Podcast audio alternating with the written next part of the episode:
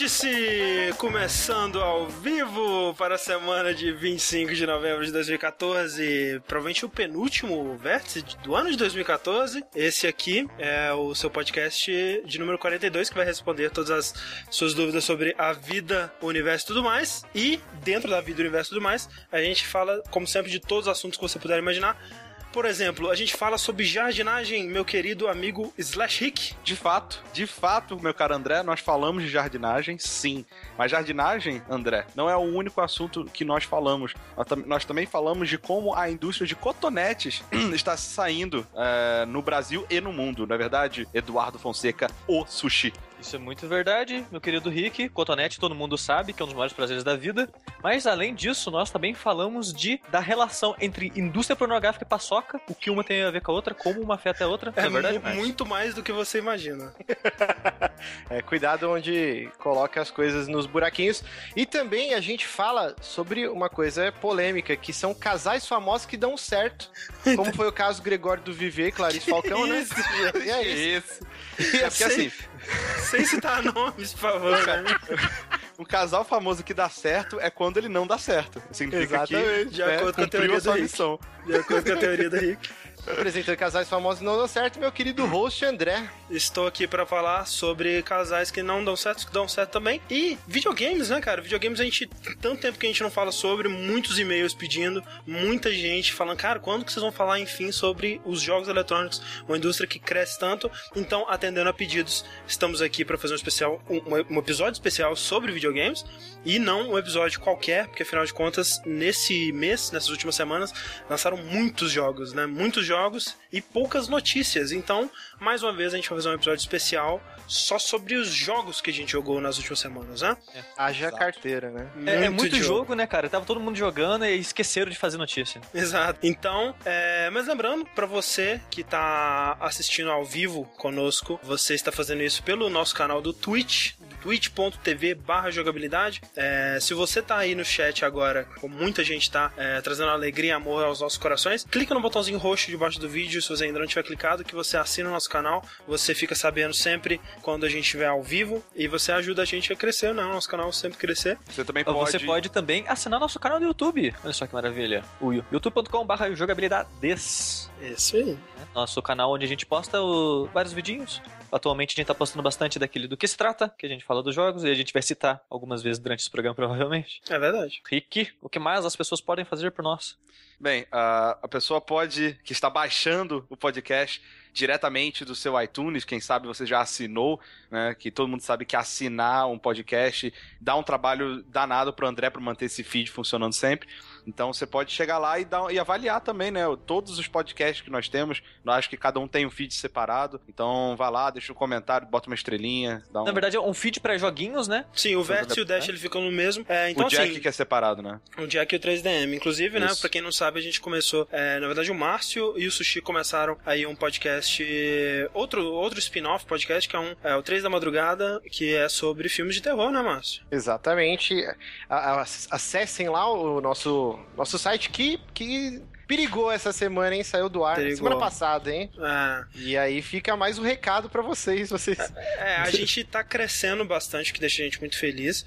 É, mas com isso traz um, uma consequência que a gente é cedendo absurdamente o nosso limite de banda, né, do servidor. É, a gente já tá providenciando a solução para isso, que não vai custar a gente o que custou esse mês passado, que foi um absurdo. Um absurdo. que pariu. Vocês acham que é caro comprar joguinhos, gente? Vocês não viram esse servidor. então a gente já tá fazendo umas coisas com dois servidores e tudo mais, mas a, a gente ainda assim precisa das doações de vocês, né, que mantém a gente, os servidores funcionando. E para doar, você pode doar pelo PayPal, que inclusive aceita cartões nacionais, né, só não precisa ter um cartão internacional, clicando num dos três pokémons fudidos debaixo do vídeo aqui no nosso canal do Twitch. E, e as doações, André, que salvaram a gente nesses últimos meses aí, né, cara? Com certeza. Desde que a gente migrou, a gente está sobrevivendo, o, o site está sobrevivendo por conta das generosas doações de vocês. Então, não, não é a gente obrigado. mesmo, André. A gente tá comendo e tá pagando conta de é dois. Verdade, isso aí. Todos os jogos que nós vamos falar aqui foram comprados por doações. Mentira. Mentira. mentira. Um dia, quem sabe. Doações dos nossos empregadores, né? Exatamente. Nossos empregos. Vamos lá então falar dos joguinhos, enfim? Acho que é pra isso que estamos aqui, né? Estamos aqui pra isso e eu quero saber do Márcio, então. É um jogo que ele tava tão empolgado que ele pediu pra eu trocar a ordem do- dos joguinhos aqui que a gente ia falar. Aí sim fomos pegos de calça curta. a pauta indo pro caralho. Mas eu estou jogando um- um- uma indicação do Caio Corraine, queria Olha agradecer ele, que é o My Fitness Pal, um aplicativo para Que você isso? emagrecer. que isso, jovem. Muito indicado. E, e nos intervalos, né, onde estou medindo os carboidratos e calorias que estou ingerindo, estou jogando muito Dragon Age Inquisition, cara, que é um jogo que é por amor pra quem é fã de RPGs e da BioWare. É difícil falar de Dragon Age sem citar o universo criado pela BioWare, então se eu me estender muito, vocês me dão um tapa aí, porque Na sua fuça. na minha... Ah, o, o Márcio, minha face. eu, eu, que- eu queria aproveitar que você falou isso, e esse jogo provavelmente vai ser a primeira entrada de muita gente. O André, Uhum. por exemplo, ele quer jogar, ele não jogou nenhum dos anteriores. Exato. Um, um cara, eu não lembro o nome dele agora, desculpa, mas teve uma matéria na Kotaku que o cara é fã da série e ele fez um resumo do universo, o que as pessoas precisam saber, ah, que raça que é essa, como que é o histórico dessa raça, qual a relação dela com outras raças. Ele fez um texto que você lê rapidinho lá em 10, 15 minutos, que explica tudo isso que você precisa saber pra entrar pro Inquisition. Eu vou colocar no É post. porque a- ele não é, ao contrário do que dá a entender pelo título, é porque você teve Dragon Age, Dragon Age 2 e aí Dragon Age Inquisition, né? Ele não é uma side story ou uma história separa, totalmente separada. Ele, ele se baseia nos acontecimentos dos dois primeiros, né? É, o primeiro é Dragon Age Origins, né? Aham. Aí o segundo é só Dragon Age 2, e aí o terceiro eles vieram com Inquisition. Então, assim, eu, eu diria que ele é a contraparte fantasia medieval, fantástica, né? É, de fantasia fantástica, ok. Ok. É, do Mass Effect. Uhum. Ele- eles partiram de muitas coisas, né? Mas assim, o mundo do, do Dragon Age é muito rico no que ele tenta se diferenciar do que é clichê de fantasia medieval. Então, por exemplo, magos, né? Em muitos universos de magia, todo mundo pode ser um mago desde o cara se, se- dedica a estudar as artes arcanas, né? Vide é, Elder Scrolls. Sim, sim. Já no Dragon Age, eles colocam um lance que eles são meio que párias na sociedade, meio que os mutantes dos X-Men, né? Você nasce com esse dom, ele vai se revelar na adolescência, até o jogo ele brinca, né? Falando que, ah, um, um- garoto tem uma ereção e soltou um relâmpago e matou a mãe, assim. Tem esse diálogo no Caraca, jogo. velho. Adolescência do inferno, né, velho? Tipo, caraca, puberdade. Vou fazer- O grande mote do- dos arcanos em Dragon Age é que eles são esses párias da sociedade. Então, Sim. Existe um círculo da magia que é como se fosse uma prisão, né? Entre aspas, para todos os magos, né? Quem não, quem não é, é, levado para esses círculos da magia, eles são os apóstatos. Eu não, eu não joguei em português, cara. Eu não sei como que ficou a tradução, mas em inglês é apostates, né? E eles são caçados pelos templários. Esses templários eh, são uma ordem militar que eles são os guardas dos magos. Então, eles ficam é como se fosse é como se fosse uma prisão e esses templários eles cuidam e, e existe essa rixa social Acima disso tem o Chantry. Eu vou falar todos os termos em inglês que eu nunca joguei em português, eu não sei como foi a tradução. Mas, Mas ele tá é- em português, Márcio? Ele tá em só legen- é, legendas e menus em ah, que bom, português. que bom. É, tá ótimo. É. É, dublagem que seria meio impossível, porque o jogo tem muito É. diálogo, cara. Tem muita coisa. É, então, tem o Chantry, que seria a parte dos clérigos que, que governa tudo isso, né? Então, ele tem diversas hierarquias. E o que leva, assim, culmina no conclave, né? Que, que vai ter uma assembleia, porque vai ter uma guerra, né? Iminente entre os templários, porque os magos não aguentam mais é, serem levados pelo cabreço, né? Eles querem liberdade. Existe um outro império que chama Tevinter, onde os magos são livres, inclu- inclusive os comandantes desse império são magos. Então existe toda essa rixa. De um lado, você tem o, o Ferelden, né? Que é onde se passa a história principal, onde os magos têm esse círculo, eles são aprisionados, e no outro império tá todo mundo de boa, livre, né? Então, o começo do Dragon Age 3 é justamente ocorre uma explosão e morre muita gente, tanto dos templários quanto dos magos. E você é o único sobrevivente e você tem uma, uma anomalia na sua mão, uma luz fica emanando, e dessa explosão surge um portal imenso e, e diversas fissuras dentro do reino inteiro.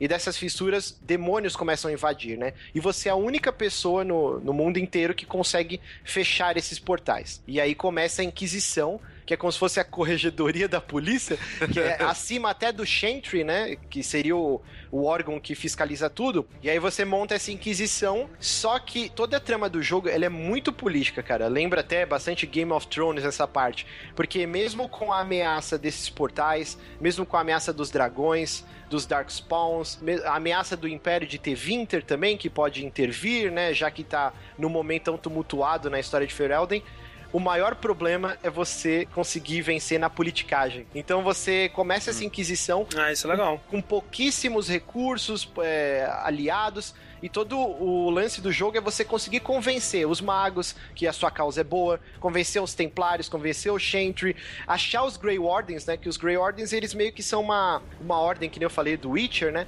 Eles ficam vagando, sem rumo, não é nada muito organizado.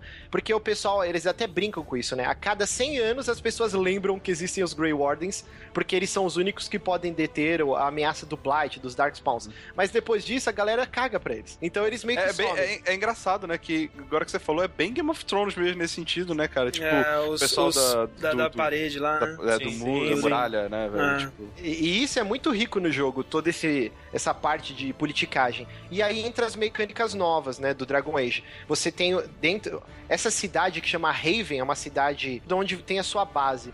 E, e seria como se fosse a Normand, né? Você, onde fica o pessoal da sua party, e você fica conversando sempre com eles no intermédio de uma missão para outra. E lá você tem uma sala que é o Conselho de Guerra. E é muito legal isso. É um mapa, né, dos, de Orleis e Ferelden, né, que são as divisões do continente. E você tem diversas mini missões ou missões de história. Nessas missões você vai abrindo conforme o seu nível de influência e poder vai subindo. E outras mini missões lembra bastante Brotherhood, o Assassin's Creed, onde você manda é, enviados fazerem missões menores. Então você tem como se fosse no Civilization que fica, por exemplo, os diplomatas, né? Então você tem uma personagem que cuida dessa parte de diplomacia. Tem o líder do, dos exércitos e tem o, a líder dos espiões. Então você tem uma missão que fala assim: ó, é, tal nobre é, fala que tem ligações com, com o seu personagem e ele arrumou uma briga numa festa e ele falou que quem mexer com ele, a Inquisição vai lá e vai matar todo mundo. E aí os caras falam, ó, oh, isso daí é meio ruim, vai sujar a nossa missão, vai cair na, na em outras pessoas, vai, vai, achar que tá errado, tal, tal, tal, e você tem como resolver. Ou você manda o exército prender o cara, ou você manda o espião ir lá e matar o cara na surdina, ou você resolve com diplomacia é, falando que são boatos para ninguém acreditar. Então, eh, tem diversas missões que você sempre vai escolher três formas de resolvê-la. Isso Essas eu achei que usam tempo bacana. real, Márcio? Isso, ele usa tempo real. Algumas demoram 15 minutos, outras uma hora. Eu peguei uma que demorou 23 horas. Mas essas missões que ele utiliza esse recurso de tempo, nenhuma é essencial à história principal. São todas é, é, side missions, né? Então, essa que demora 23 horas é, é um templo que eles acharam, é uma side quest. E ele fala: ó, você tinha como resolver lá. E eu mandei os caras, demora 23 horas. No dia seguinte, quando eu ligar o videogame, já vai falar: ó, nossos espiões encontraram isso, isso e aquilo, você quer ir viajar para esse local? Aí eu posso ir. Mas ela não vai interferir na missão principal. As da missão principal você não tem esse tempo. Então achei, achei interessante. É uma, uma, ideia interessante para você fazer você talvez experimentar coisas diferentes que o jogo tem a oferecer, não ficar, ah, eu vou terminar tudo isso aqui de uma vez, porque isso acaba sendo, sendo uma maneira ruim de jogar, eu acho, quando você tem um mundo aberto e você fala, ah, eu vou sair hoje, eu vou ficar sete horas coletando todos os baús do jogo, sei lá. É ruim, sabe? Tipo, eu, eu entendo quem tem eu essa. Eu faço isso, é, mas é uma merda, cara. Você eu, acaba eu, estragando sua própria experiência. Eu não zerei o, o Shadow of Mordor até hoje por causa disso, velho. Outra coisa aqui que eles não mudaram, na verdade, eles aprimoraram, né? O, o, combate do primeiro jogo era bem calcado em Baldur's Gate, né? O Divinity, né? Que saiu recentemente, RPGs old school, né? O segundo, ele já foi para uma vertente totalmente é, focada em consoles, né? Era um combate uhum. bem desenfreado. Nesse terceiro, eles meio que conseguiram fazer uma mescla. E, então você tem a opção a qualquer momento, você aperta um botão e ele vira uma visão isométrica, e aí você faz uma batalha por turnos Uhum. vai acelerando o tempo com o gatilho. Isso é bem legal. Isso eu achei bem legal, cara. Ou você pode jogar meio que uma, como se fosse um MMO. E, e, eu sei que quando a gente sempre cita MMO, o pessoal que não gosta muito fica meio pé atrás. Mas, cara, é um combate bem divertido. Ele funciona assim: tanto melee quanto armas de, de longo alcance, né? Você segura o gatilho o tempo inteiro e ele fica dando dano por segundo. Todas as armas, é, você mede o dano é por DPS, né? E você, você mapeia o seu, o seu controle com skills, que você vai subindo de level. Eles simplificaram bastante, então, de acordo com, com a evolução do, da skill tree do seu personagem, você vai é, mapeando essas skills para você soltar enquanto você tá dando dano por segundo. Ficou um combate bem. Eu achei bem divertido, assim. Eu não vi ninguém reclamar desse combate. É, você tá melhor que o do primeiro, Márcio? É, o do primeiro é. Eu não gostava do combate do primeiro, cara. Eu achava ele muito calcado nesses RPGs old school.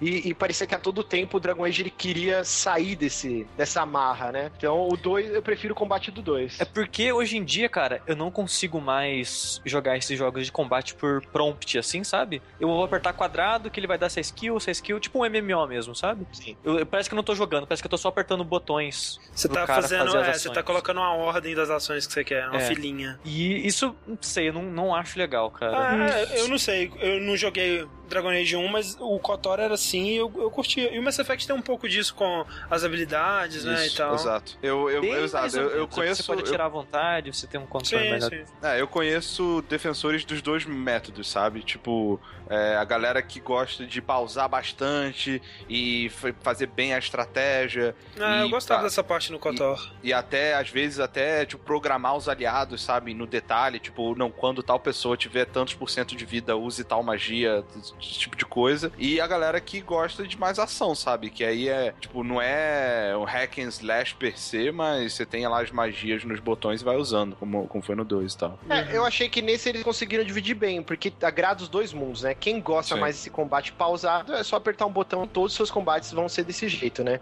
E pra Uhum. quem curte mais esse estilo MMO, mais frenético assim, também tem. Eu achei que o combate ficou legal. Márcio, pergunta, pergunta importante agora pro, pra, pra Dragon Age de modo geral. E os relacionamentos? Opa! É, tipo, Cara, personagem- pegação, pegação rolando solta. Eu vou te falar, assim, tem muito mais opções do que a gente tá acostumado, né, com Mass Effect ou os Dragon Age anteriores, Sim. mas, pelo menos nesse quesito amor, cara, eu, eu não gostei tanto dos personagens nessa Hum. parte, assim. Tipo Tanto assim, eu- não tem nenhum que você queira se relacionar, é isso? Então, em todos os Mass Effect e nos Dragon Ages, tinha um personagem que, cara, a primeira conversa era amor à primeira vista e eu falava, é ok, é esse personagem que eu vou ficar esgotando todas as opções da árvore de diálogo até Não tem aparecer uma um Morrigan. Aí. Não tem uma Morrigan da vida. É, Tem personagens, os personagens são muito bem construídos, os diálogos são muito legais, mas Ou seja, nessa parte são- amorosa eu Ah, achei tá. que ficou devendo, Não cara. é que os personagens são ruins, é que não tem nenhum que você queira dar aquela, aquela pegada. Aquele catraco gostoso. Aquele catraco. E, e falando já de relação, Márcio, e esse lance de, das classes e, e raças? É, inclusive a gente recebeu uma pergunta aqui no ask.fm barra jogabilidade, que é onde você pode mandar suas perguntas. Nas mais legais serão lidas e respondidas. Que ele lê então essa perguntinha. É, mandaram a pergunta pra gente que é: os personagens de vocês no Dragon Age têm cicatriz? E como funciona o sistema de classes e raças de Dragon Age? Rola ser um anão ou um elfo arqueiro? Porque no 2 não tinha como escolher raça, né? Isso, cara? Você é, era um dois- personagem fixo. Você era o Shepard, né? É, É, como tipo era um isso. escopo bem menor de mostrar só a trajetória da família Hawk, eles não habilitaram esse lance de você ser elfo, ou Kunari, ou anão. Inclusive no 1 não tinha como ser Kunari também. Não. No 3 eles voltam e você pode escolher elfo, Kunari, anão. Qual que é a, qual que é a sua raça, Márcio? Cara, eu, eu sou muito sem.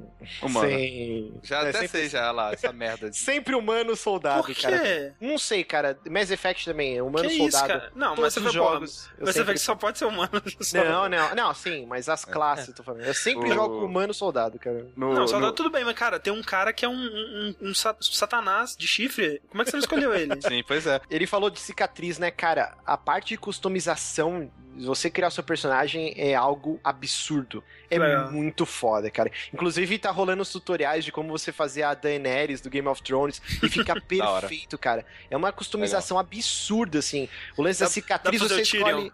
Dá pra fazer Deve tudo, dar. com todo mundo que você quiser. E tá Dá muito pra- legal, porque, tipo, geralmente é muito difícil você regular mandíbula e nariz e Uhum. não sei o que lá. Neles fizeram um esquema que, tipo, parece um quadro e uma bolinha nesse quadro. Aí você vai mexendo ela nele, aí vai, vai mudando a posição da parada, e é muito mais fácil de mexer assim do que qualquer outra maneira já feita até hoje. cara. Sim, é legal. bem fácil, cara. E pegando os jogos da EA, assim, o, o próprio de Vale Tudo, meu Deus, o UFC. F- Aham. Cara, é muito difícil você criar o personagem, assim, porque o jeito de você criar o rosto, né? É bem difícil. Nesse eles simplificaram bastante. O lance da cicatriz, você escolhe até a profundidade e a cor que vai estar tá na ferida. Se você quer que fique um vermelho sangue dentro da cicatriz. é muito foda, cara. É, é bem legal, assim. Assim, eu, eu fico animado com o Dragon Age. Assim, eu não joguei o primeiro porque é, quando eu fui jogar, eu fui, fui tentar jogar pela primeira vez é, alguns anos depois já dele ter saído. Eu tenho certeza que se eu tivesse insistido, é, o jogo ele teria me fisgado de alguma forma. Talvez outras coisas me, teriam me afastado, mas eu não deixei nem ele me fisgar primeiro, porque os gráficos já estavam ultrapassados. Tipo, tem que ter alguma, alguma coisa naquele começo antes da história começar a me, me pegar e tal. E não tinha nada. Então. Que. Hum. Você, lembra, você lembra de um jogo de fantasia RPG que a gente comentou um tempo atrás? É porque eu não lembro o nome. Que, é, que o gráfico era até bonitinho e tal, mas você falou que não tinha nada no mundo que fosse interessante. É o Dragon Age 1. É você, você, você, falou isso do Dragon Age? Sim, é que o Sushi ele trouxe pro Vértice Dragon Age Origins. Sim, eu falei um tempo atrás. Entendi. E foi, foi isso, porque o, o, o mundo de Dragon Age, ele, à primeira vista, ele parece bem medieval genérico. Né? Uhum. A menos que você, como, como, tem essa parte de politicagem que eu acho bem interessante, mas visualmente, ele, nada nele realmente me agrada, sabe? Especialmente entendi. falando de Dragon Age 1, que, que são aqueles gráficos mais simples e tudo mais. Já nesse daí, eu não sei quanto ao design dos monstros, se mudou alguma coisa e tudo mais, mas só por ele já estar tá com essa engine bem bonita, né? Tudo que eu vi do jogo é lindo. Sim. E eu acho que o Márcio ele deve concordar, né? Que o mundo do jogo é lindo e gigantesco, né? Pelo que o pessoal diz. Isso já é um chamariz muito grande, sabe? É claro que, obviamente, gráfico não é tudo, mas é uma boa parte, sabe? É, de, um, de uma experiência desse tipo, assim, pra mim. É, então... Esse lance, assim, cara, eles, eles acertaram muito no level design, no gameplay, porque é um mundo gigantesco e o primeiro ele era gigantesco, só que o andamento dele é muito encruado, assim, demorava muito para você se interessar pelo que tava rolando. É, eu senti um jogo muito devagar no começo. Sim, era muito devagar. E aí chegava uma hora que, sei lá, você tava 40 horas e aquilo, quando você achava que tava acabando, ele te soltava uma cidade Orzammar, que é a cidade dos anões, gigantesca. Meu Deus, eu não aguento mais jogar isso. o 3, eles conseguiram balancear tão bem isso, porque os cenários são gigantescos gigantescos, mas é, você não tem load, né, naquela área. É uma área que você pode ir de, de cabo a rabo. E aí eles conseguiram acrescentar, cara, um milhão de coisas pra você fazer. Então, uhum. nunca fica chato você viajar. Márcio, o Jeff Oliver perguntou aqui: esse jogo é um jogo de mundo aberto ou é um jogo mais linear com jeito de ser mundo aberto? Porque eu ouvi muita gente comparando com o Skyrim, por exemplo. Você acha que é a mesma pegada ou é mais. Eu acho que ele consegue, em muitos pontos, eh, se comparar àquela narrativa emergente do Skyrim. Skyrim. É, uhum. Pra você ter uma ideia, as primeiras 15 horas de jogo, eu não fiz nada da história principal. Tanto que o mundo do jogo é aquele mundo que você vai andando e aí você encontra alguém e aí você faz uma quest, não todo. Assim. Não? É, não mais todo. ou menos, mais ou menos. São, são áreas muito vastas. Então, a primeira área, eu, tenho, eu quis fazer tudo. Inclusive, eu e o Corraine, a gente ia trocando tweet. Caraca, eu não consigo sair de tal lugar, tem muita coisa a fazer. Eu demorei 15 horas para conseguir fechar uma, a primeira área do mapa. E aí, você vê o mundo reagindo reagindo. Por exemplo, tá passando até o vídeo, o personagem andando e uma, uma cidade pegando fogo, tudo destruída, porque tá rolando uma guerra. Quando você resolve essa quest de matar os, os magos e os templários berserkers lá, e passa um tempo, esse fogo cessa, as pessoas começam a voltar a andar para a cidade. Tem uma fazenda que estava abandonada, depois que você é, resolve um problema X com lobos que estavam possuídos, os caras começam a voltar a trabalhar na lavoura. Então ele Entendi. tem todo esse lance de narrativa emergente que conforme você vai limpando o mapa, você vê a galera começa a transitar, armar barraca, e aí você é recompensado com isso. De repente aparece no meio mundo, do mapa. Isso é algo, inclusive, que eu achei, para mim, um dos pontos mais fracos do Skyrim, o fato de que o mundo do Skyrim ele não reage a você não. De modo algum, né, cara? Ele, tipo assim, você, é o maior herói que já viveu e todo mundo te trata como um merda do, do início ao fim do jogo. É, então, ver as consequências, ver a, mesmo que a consequência dos seus atos pelo mundo é muito legal. Uma outra coisa que me animou bastante é porque a BioWare, né, cara, veio aí de é, um MMO, né, que muita gente gosta, mas não é pra mim e tal. Aí o Dragon Age 2, que foi bem recebido pela crítica, mas o público meio que odeia o jogo, é, de modo geral. Com aquela coisa toda dos estu vários estúdios e o nome BioS diluindo, e depois com aquele anúncio daquele. Como é que chama aquele jogo? Shadow Realm, sei lá. Tava meio que perdendo a esperança, né? Que a BioWare, aquele estúdio tão grandioso de outrora, pudesse um dia ainda fazer um jogo legal. O fato de que esse Dragon Age tá sendo tão bem recebido, tão querido pelas pessoas, né? Acho que todo mundo que eu conheço que jogou gostou muito. E o fato de que eles disseram que ele vai ser mais ou menos o template pro próximo Mass Effect, isso é Sim, é muito legal. Isso me deixa muito empolgado, cara. Porque, nossa Eu, eu tô doente por esse jogo, cara. Pra você ter uma Uhum. ideia, eu só tenho jogado ele, tanto que eu, eu peguei e emprestei meu PS4 pro meu cunhado. Que ele ficou me enchendo o saco, queria jogar. Falei, cara, leva porque, sei lá, até Não ano que vem usando, tá? eu não vou jogar nada. Porque eu só quero jogar essa porra. É difícil acontecer isso quando você vai trabalhar e você fica, caraca, hoje de noite eu vou fazer tal quest, vou fazer isso. Sim. Poucos jogos conseguem fazer isso É. comigo, assim. E o Dragon Age eu fiquei vidrado. Tanto que eu, eu estava de férias, eu fui viajar, e por mais que a viagem estivesse super legal, eu só ficava pensando assim, caraca, como eu gostaria de estar jogando Dragon Age. Como eu gostaria de estar viajando no mundo de Dragon Age. Cara, Então- é muito foda, cara. Recomendadíssimo pelo Márcio, né? Muito. Você diria que esse jogo, ele é, tipo assim, uma coisa que você não pode acreditar nele? Ele é incrível. Obrigado. Obrigado, Márcio. Maravilha, então. Dragon Age Tá na lista do coração, Inquisition. Márcio? Oi? Tá na lista- lista do coração? Tá, porra, tá. Com certeza. Tá foda, tá foda. Então, enquanto o Márcio ele tá jogando um RPG gigantesco, expansivo, tridimensional em sua tela gigantesca, Sim. o Rick está jogando um RPG numa telinha. Talvez vocês tenham notado, o André com certeza notou, Hum. e o Sushi e o Márcio, que eu tenho viajado bastante esses últimos tempos. Opa, é um, é um cara do mundo esse Rick. Nos abandonou. Pois é, nesse tempo que eu tô viajando, depois de muitas horas dentro do avião sem fazer nada, assistindo todos os filmes que tem naquele catálogo de merda, eu resolvi fazer uso bastante do 3DS, que eu tinha emprestado aqui comigo. E aí eu joguei alguns joguinhos, né? É, e um deles, vejam só vocês, Que nem É é de 3DS. é, nem é de 3DS, é de DS, pode crer. Que é o The World Ends With You. Que é o melhor nome já feito. Que é, pois é, é um bom nome. É, é um, é um bom nome, somente quando você tenta fazer a sigla dele, né? Tuelwi. Tuelwi. É, mas que, cara, eu lembro de, um, de quando saiu, há um- muito tempo atrás, eu ter, eu, eu ter tentado jogar ele no emulador no PC, é, só que não rodava no emulador. Tipo, ele era muito pesado pro, pro- pro emulador, sei lá o que acontecia. E aí passou, né? Eu não comprei um DS, eu nunca tive o, o maldito portátil. E finalmente eu voltei e agora tive a oportunidade. E, cara, que joguinho interessante, pra dizer no mínimo, né? É um RPG é, japonês, né? Da Square. Isso. É um RPG da Square. de- designado pelo nosso querido, talentosíssimo amigo Tetsuya Nomura. É o que Sim. eu ia falar agora. Eu lembro que foi na época que eu tava no hype de Kingdom Hearts e aí esse jogo sempre citavam, né? Falando do Tetsuya Nomura. Ai, que raiva da roupa desse menino, gente. Mas ok. E vocês podem. mas Sabe que eu não, não, não ligo tanto pra roupa do- dos personagens? É. Eu até que. Ah, como é que é o nome dele? É Neko? Neko Sakuraba. E, e eu acho legal que, tipo, cara, você vê esses personagens, eles poderiam totalmente estar dentro do Kingdom Hearts, né, cara? Podia ser. Tranquilamente tá, tá lá. Ah, tanto é, parece que tava rolando um boato de que teria um mundo do The World Ends With You no, no Kingdom Hearts 3, ou alguns personagens apareceriam, não sei. Assim, é, você pode até achar meio, meio ruim, de repente, o visual do personagem e tal. Eu acho ok, eu acho, acho legalzinho até. O que eu tô achando interessante é, na verdade, a personalidade deles, né? Fogem um pouco do trope de anime, algum deles, sabe? Então, Aham, aham. É, é um pouco interessante. É, mas a história é bem doida, cara. Você começa controlando esse garoto aí que ele parece ser bem problemático. Ah, ele tá, tipo, não gosta de ninguém, ele tá muito confuso, ele não lembra as coisas dele e tal. E ele tá meio que perdido na- nas ruas lá do Japão. É, se eu não me engano, é Aki- Aki- Akihabara, não sei, não É, sim, Akihabara. e ele tá perdido lá e ele encontra uma garota que tá fugindo de uns bichos que ele também foi atacado e ele não sabe por quê. Basicamente, eles estão como se fosse num- numa mistura de jogos mortais com, sei lá, aquele Mo- Mockingjay, né? Sei lá. É, porque. Qual- Ah, tá, o, o Hunger Games. Hunger Games. Hunger Mockingjay. Games. Mockingjay. Caraca, agora que entendi. Caraca, eu lembrei do... E a, é, pois é. Mockingjay. Mockingjay, né?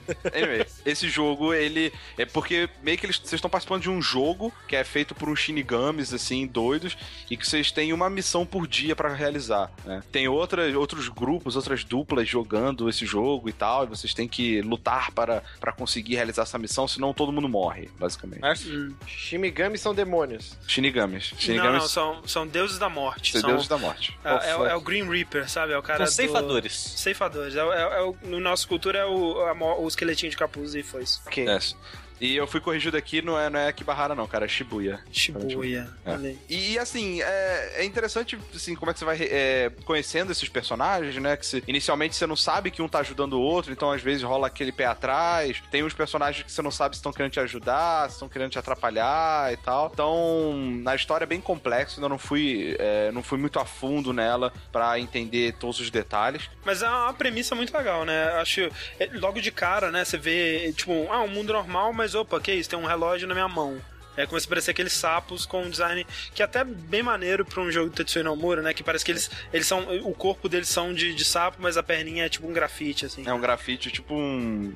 Como é que é aquela. aquela Tribal. tribal é. Isso, é. É, e, e, assim, todo, todo o design do jogo, ele lembra um pouco essa parada de pichação, hip hop, sabe? Urbano, assim, bem, bem, bem, bem puxado. Inclusive na música, né? A música também tem muitas, muitas batidas de tipo de hip hop japonês e. ah, japonês, é, tipo, não japonês, mas de tipo vocalistas japoneses cantando inglês, né? Aham, aham. É, que é o hip hop japonês, é, pois basicamente é, isso exato. mesmo. Com scratch de disco, né? Essas coisas. Então, é, é, eu gostei no início.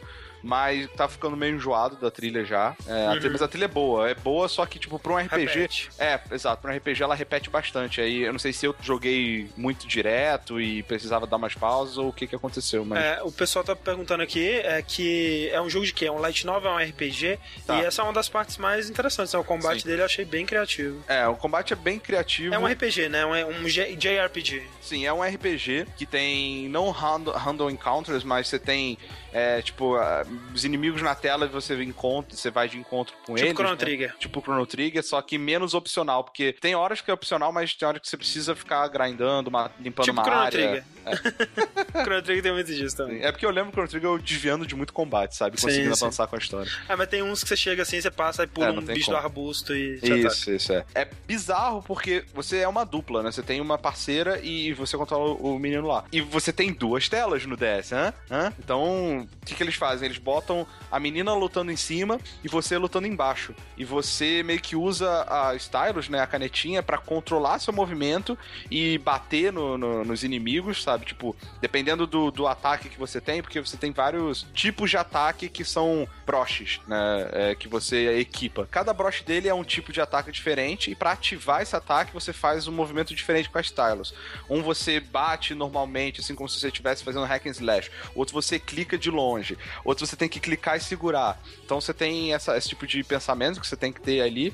Enquanto Isso com o cara você- de baixo, com né? o cara de baixo, né? Que você usa stylus, porque a tela de toque é só de baixo. Uhum. Então você usa stylus pra desviar de ataque, correr e atacar. E em cima você controla a sequência de ataques usando os direcionais, né? Do. do, do- Ou Caraca, seja, é tipo, ali. é tipo um Brothers, né? Você tá controlando dois personagens meio que ao mesmo tempo. Exato. Com dois, Só que no caso do, do The World Ends With You é com dois tipos de controle diferentes. Não dá Exato. um nó é. na cabeça? Tá, esse que é, que é assim, é um jogo que a princípio eu achei bem difícil. Os controles, eles são criativos, inovadores, mas são complexos, pra dizer assim, é, pouco, porque mais pra frente eles introduzem coisas como combos, sabe? Tipo, eu dou três ataques aqui embaixo, eu dou três ataques lá em cima e vai fazendo essa sequência pra dar mais dano, sabe?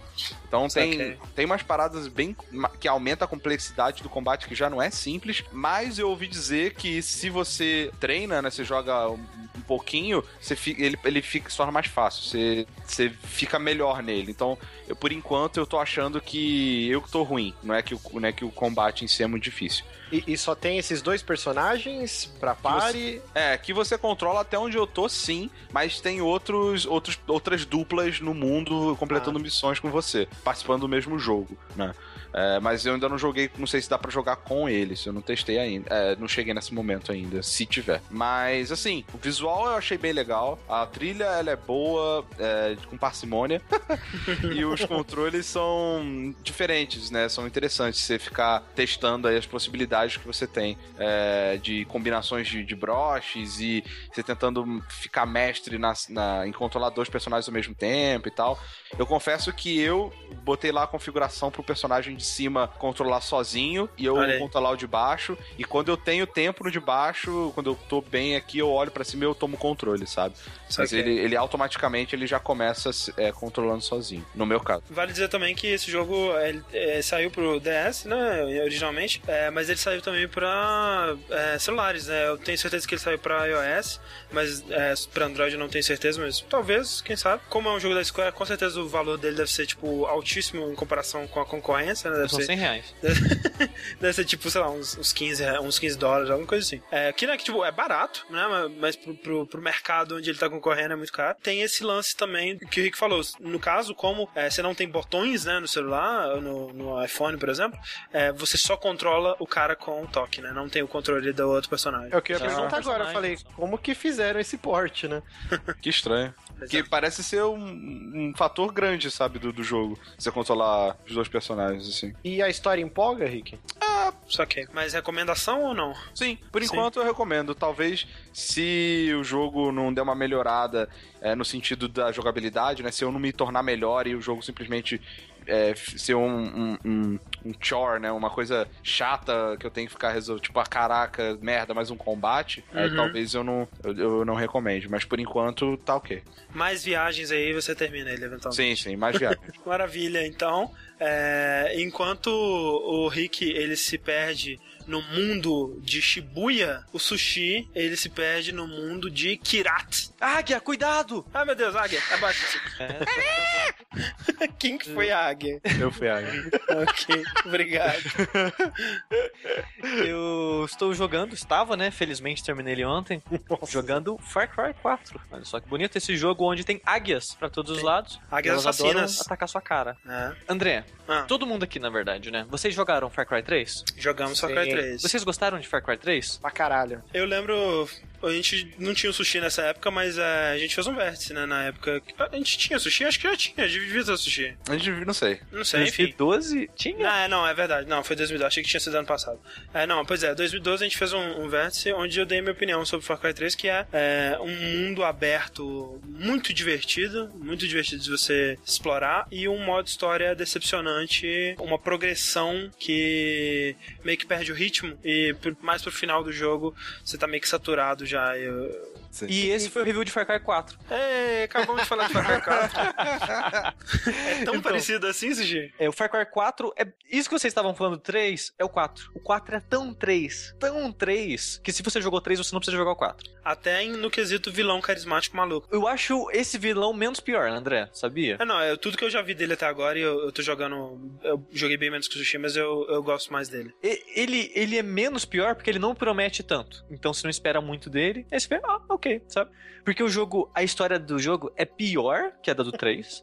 Aham. o vilão, ele pode ser melhor, mas você vê ele 5 minutos no jogo, ele tem 5 minutos de tela, o resto é Uhum. só conversando com você no rádio. É Que, legalzinho as que é conversas. legal, aham. É o que eu já vi até agora, eu acho legal. É, mas nada de absurdo. O jogo. A história do jogo é ser também dividida em duas facções, né? Que você tá nesse país Kirat, que tá, Uhum. foi é, dominado por esse o Pagan Min, que é o vilão Troy Baker, novamente. Opa. E tem um, um grupo rebelde chamado Golden Path, o Caminho Dourado, que quer matar esse cara e tirar ele do trono, porque ele é o rei lá e tudo mais. É um, é um ditador, né? É um ditador, isso. Mas ele é, um rei. É, é, sim, é King, King Min que eles chamam, né? E é interessante porque, o seu- ao contrário do Far Cry 3, inclusive, é, pergunta aqui que eu vou ler agora, mandada no nosso ask.fm barra jogabilidade, mandem lá, que é o seguinte: Sushi, o quão legal é montar um elefante em Far Cry e aquela interpretação que ganhou força durante os trailers, que o jogo poderia ter um subtexto racista, se confirmou? Porque não sei se vocês lembram, a gente comentou aqui também, que quando saiu a capa do jogo especialmente, você ah, mostrava o Pagamin, que muita gente viu o cabelo de Neymar, Clodovil, sei lá, dele, e achou que ele era né, um, um cara caucasiano, meio que destruindo a civilização dos nativos e pisando na cabeça de um nativo e tal, e meio que tendo essa conotação racista. Que era um problema também um pouco do Far Cry 3, né, que muita gente eh, se incomodou porque você era simplesmente um filhinho de papai, um playboyzinho que caiu na ilha, ganhou os poderes da tatuagem do inferno, e de repente você tá matando todos os nativos e destruindo toda a civilização, a cultura. A, a- a gente já comentou em algum vértice que eu não acho que não tem problema nenhum um vilão ser racista, né? Não, eu também não acho Já. que não. Comentamos nesse daí. Eu lembro. Assim, gente afinal, porque, afinal de contas ele é um vilão. Exatamente. ok. Mas de qualquer forma, Rick, ele não é racista. Não, todo esse contexto que o pessoal tirou da capa, nossa, extrapolou demais, sabe? Não tem nada Sim, a porque ver. pra, Sim. pra começo de conversa, o, o Pagamin, ele é nativo, né? Tipo, Ele não, é nativo. Na verdade, ele, Ele, não é, é asiático, né? Ele é de Hong Kong. Hong Kong. Ele é asiático, ele, ou seja, não é caucasiano, mas o que eu acho mais, mais interessante da história e do mundo, como que eles construíram em relação ao Far Cry 3, é o jeito que eles incluem o seu personagem no- nessa história, né? Ele não é um, um cara que caiu de paraquedas, literalmente, né? É. É? Porra. Mas é, né? Não, não é. Ué, não é, ué. O seu, o seu- você é filho do criador do Golden Path, ué. Sim, mas você morou nos Estados Unidos a vida inteira, você nunca conheceu seu pai, aí você. S- Sim, mas você tem um Cara, propósito é pra estar melhor, lá e tem um propósito. É melhor, é melhor do que fui tirar férias, pulei de paraquedas Isso. e virei o Sim. matador da- das profecias. De qualquer forma, a história é essa, né? Você vai pra Kirati é levar cinzas da sua mãe, que sua mãe morreu, se for levar cinzas que ela pediu pra jogar ela num ponto Num específico. lugar específico. é. E pra você chegar lá, você precisa passar pelo Pagamin, olha que conveniente. Muito legal essa mãe, né? Olha, filho, vai lá, tipo, vai ser uma merda, você vai ter que des- Mas eu acho que é isso que a mãe dele queria, entendeu? É, pois é, filho da puta pra caralho. né? Não, é, pra você me enterrar, pra você, tipo, ter paz ou me dar paz, ou o que seja, você precisa livrar aquele país daquilo. Aham. É. Aí no, ao Caraca, longo. né, velho? Tipo. o Luiz C.K. ele fala isso, né, velho? Tipo, velho, depois que você morre, cara, eu não vou ficar fazendo coisas pra você. Nem tá fudendo. Tipo, Nem fudendo, porra, cara. Não, velho.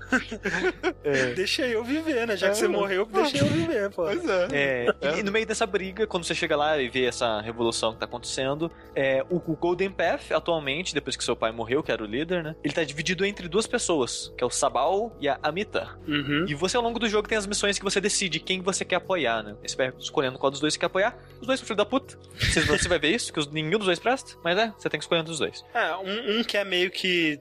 É meio que uma coisa meio poderoso chefão, né? Um quer ir pro caminho das drogas, outro quer manter meio que a tradição, né? É. Tem uma pegada assim. Mas isso do jogo é a parte que você menos vai se importar, porque a parte mais divertida, novamente, é andar pelo mundo, caçar os animais, é, invadir os elefante. outposts e a Montar relação dos elefante. animais, você outpost, e os caras Ah. inimigos e toda. A, ro a roupinha de dinâmico. esquilo voador já tem desde o começo agora? Não, você, com... você compra ela, mas rapidinho, com algumas horas de jogo, você já consegue ah, ela tá. já. Porque no, no 3 era quase na metade final, da metade final Sim. do jogo, né? Sim, Sim, não, aqui é uma das coisas mais legais que tem, cara. E você vai usar bastante, Márcio, porque Kirati, eles é um país fictício, né? Que ele seria mais ou menos o Tibete. Então ele é Uhum. muito montanhoso. E isso é uma crítica que eu tenho ao jogo também, porque eu não achei tão gostoso andar por esse mundo. Porque ele é tão mon- montanhoso que é meio chato, sabe? Você quer chegar no ponto, você tem que achar o caminho. sub- É, pra mas ele, ele te dá, é, ele te dá as habilidades. Tem a cordinha de escalar e pra descer Sim. você tem a, a roupa de esquilo e tal. É, uma coisa que a gente tem que, por mais que, né, você talvez não tenha curtido o jogo tanto assim, mas uma coisa que a gente tem que elogiar, Sushi, é o quanto que esse jogo é gostoso de jogar. O loop de jogabilidade dele é muito bem feito, sabe? Tipo, é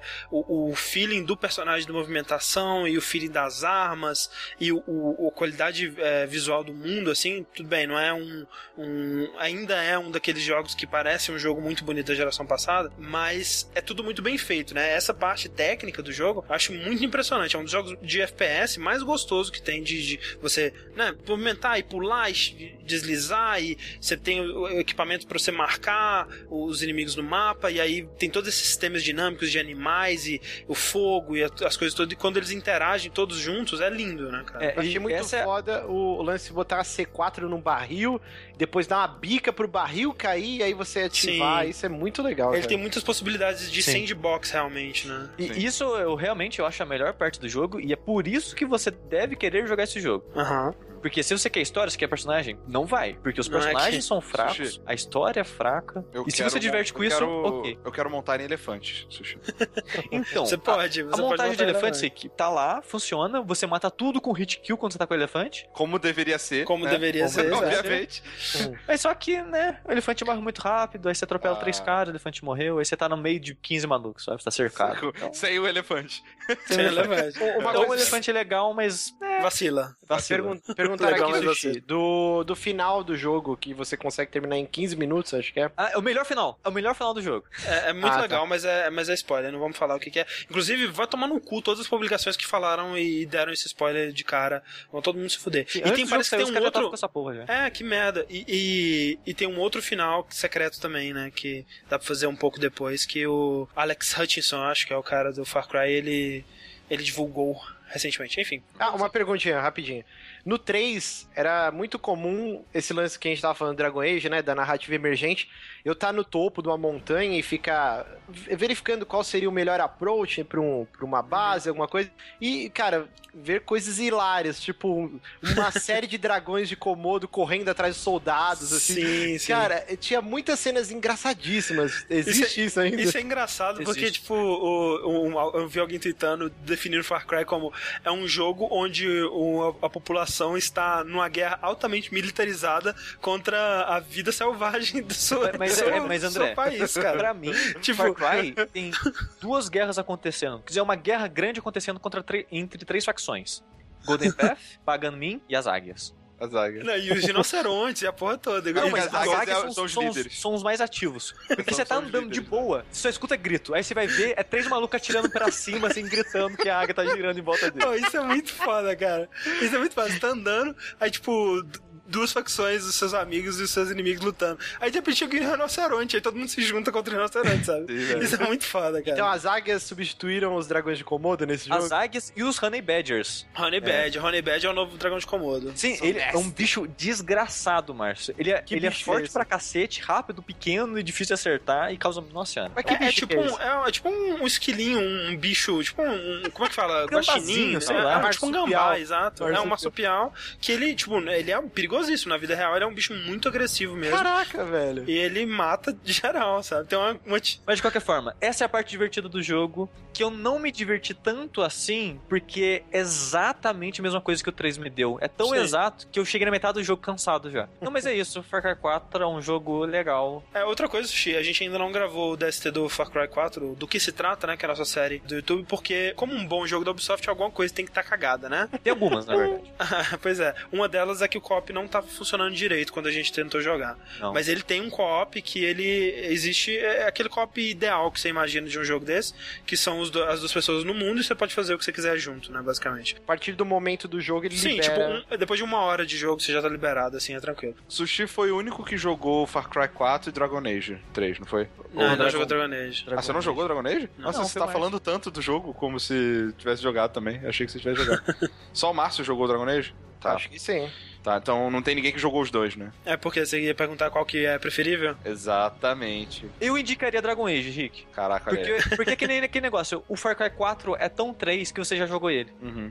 A não ser que você queira mesmo. Sim, ou, ou se você Mas- não jogou o 3, né? É, Eu joguei eu joguei três. 3, eu joguei. Não, pois é, isso que eu tô falando. Se a pessoa não tiver jogado o 3, o 4 é uma, uma boa alternativa. Sim, sim, aí sim. E depende muito do gosto pessoal também, né? Talvez o- a temática do Far Cry ela te agrade mais. É, É, não sei. é um jogo mais de, da zoeira, né? Como, como o, Far, o Far Cry 3, os melhores momentos que eu tive com ele era quando tinha uma galera e a gente ficava alternando em tipo GTA, sabe? Ficar zoando e caçando um bicho e matando a galera e etc. Sabe o que eu gostaria muito no Far Cry 5, cara? Dinossauros. Que ele fosse ambientado no mundo de Jurassic Park. Puta, ia Puta, ser velho. foda pra Mod maneiro, hein, velho? Seria da hora. Imagina, mano. cara. Você...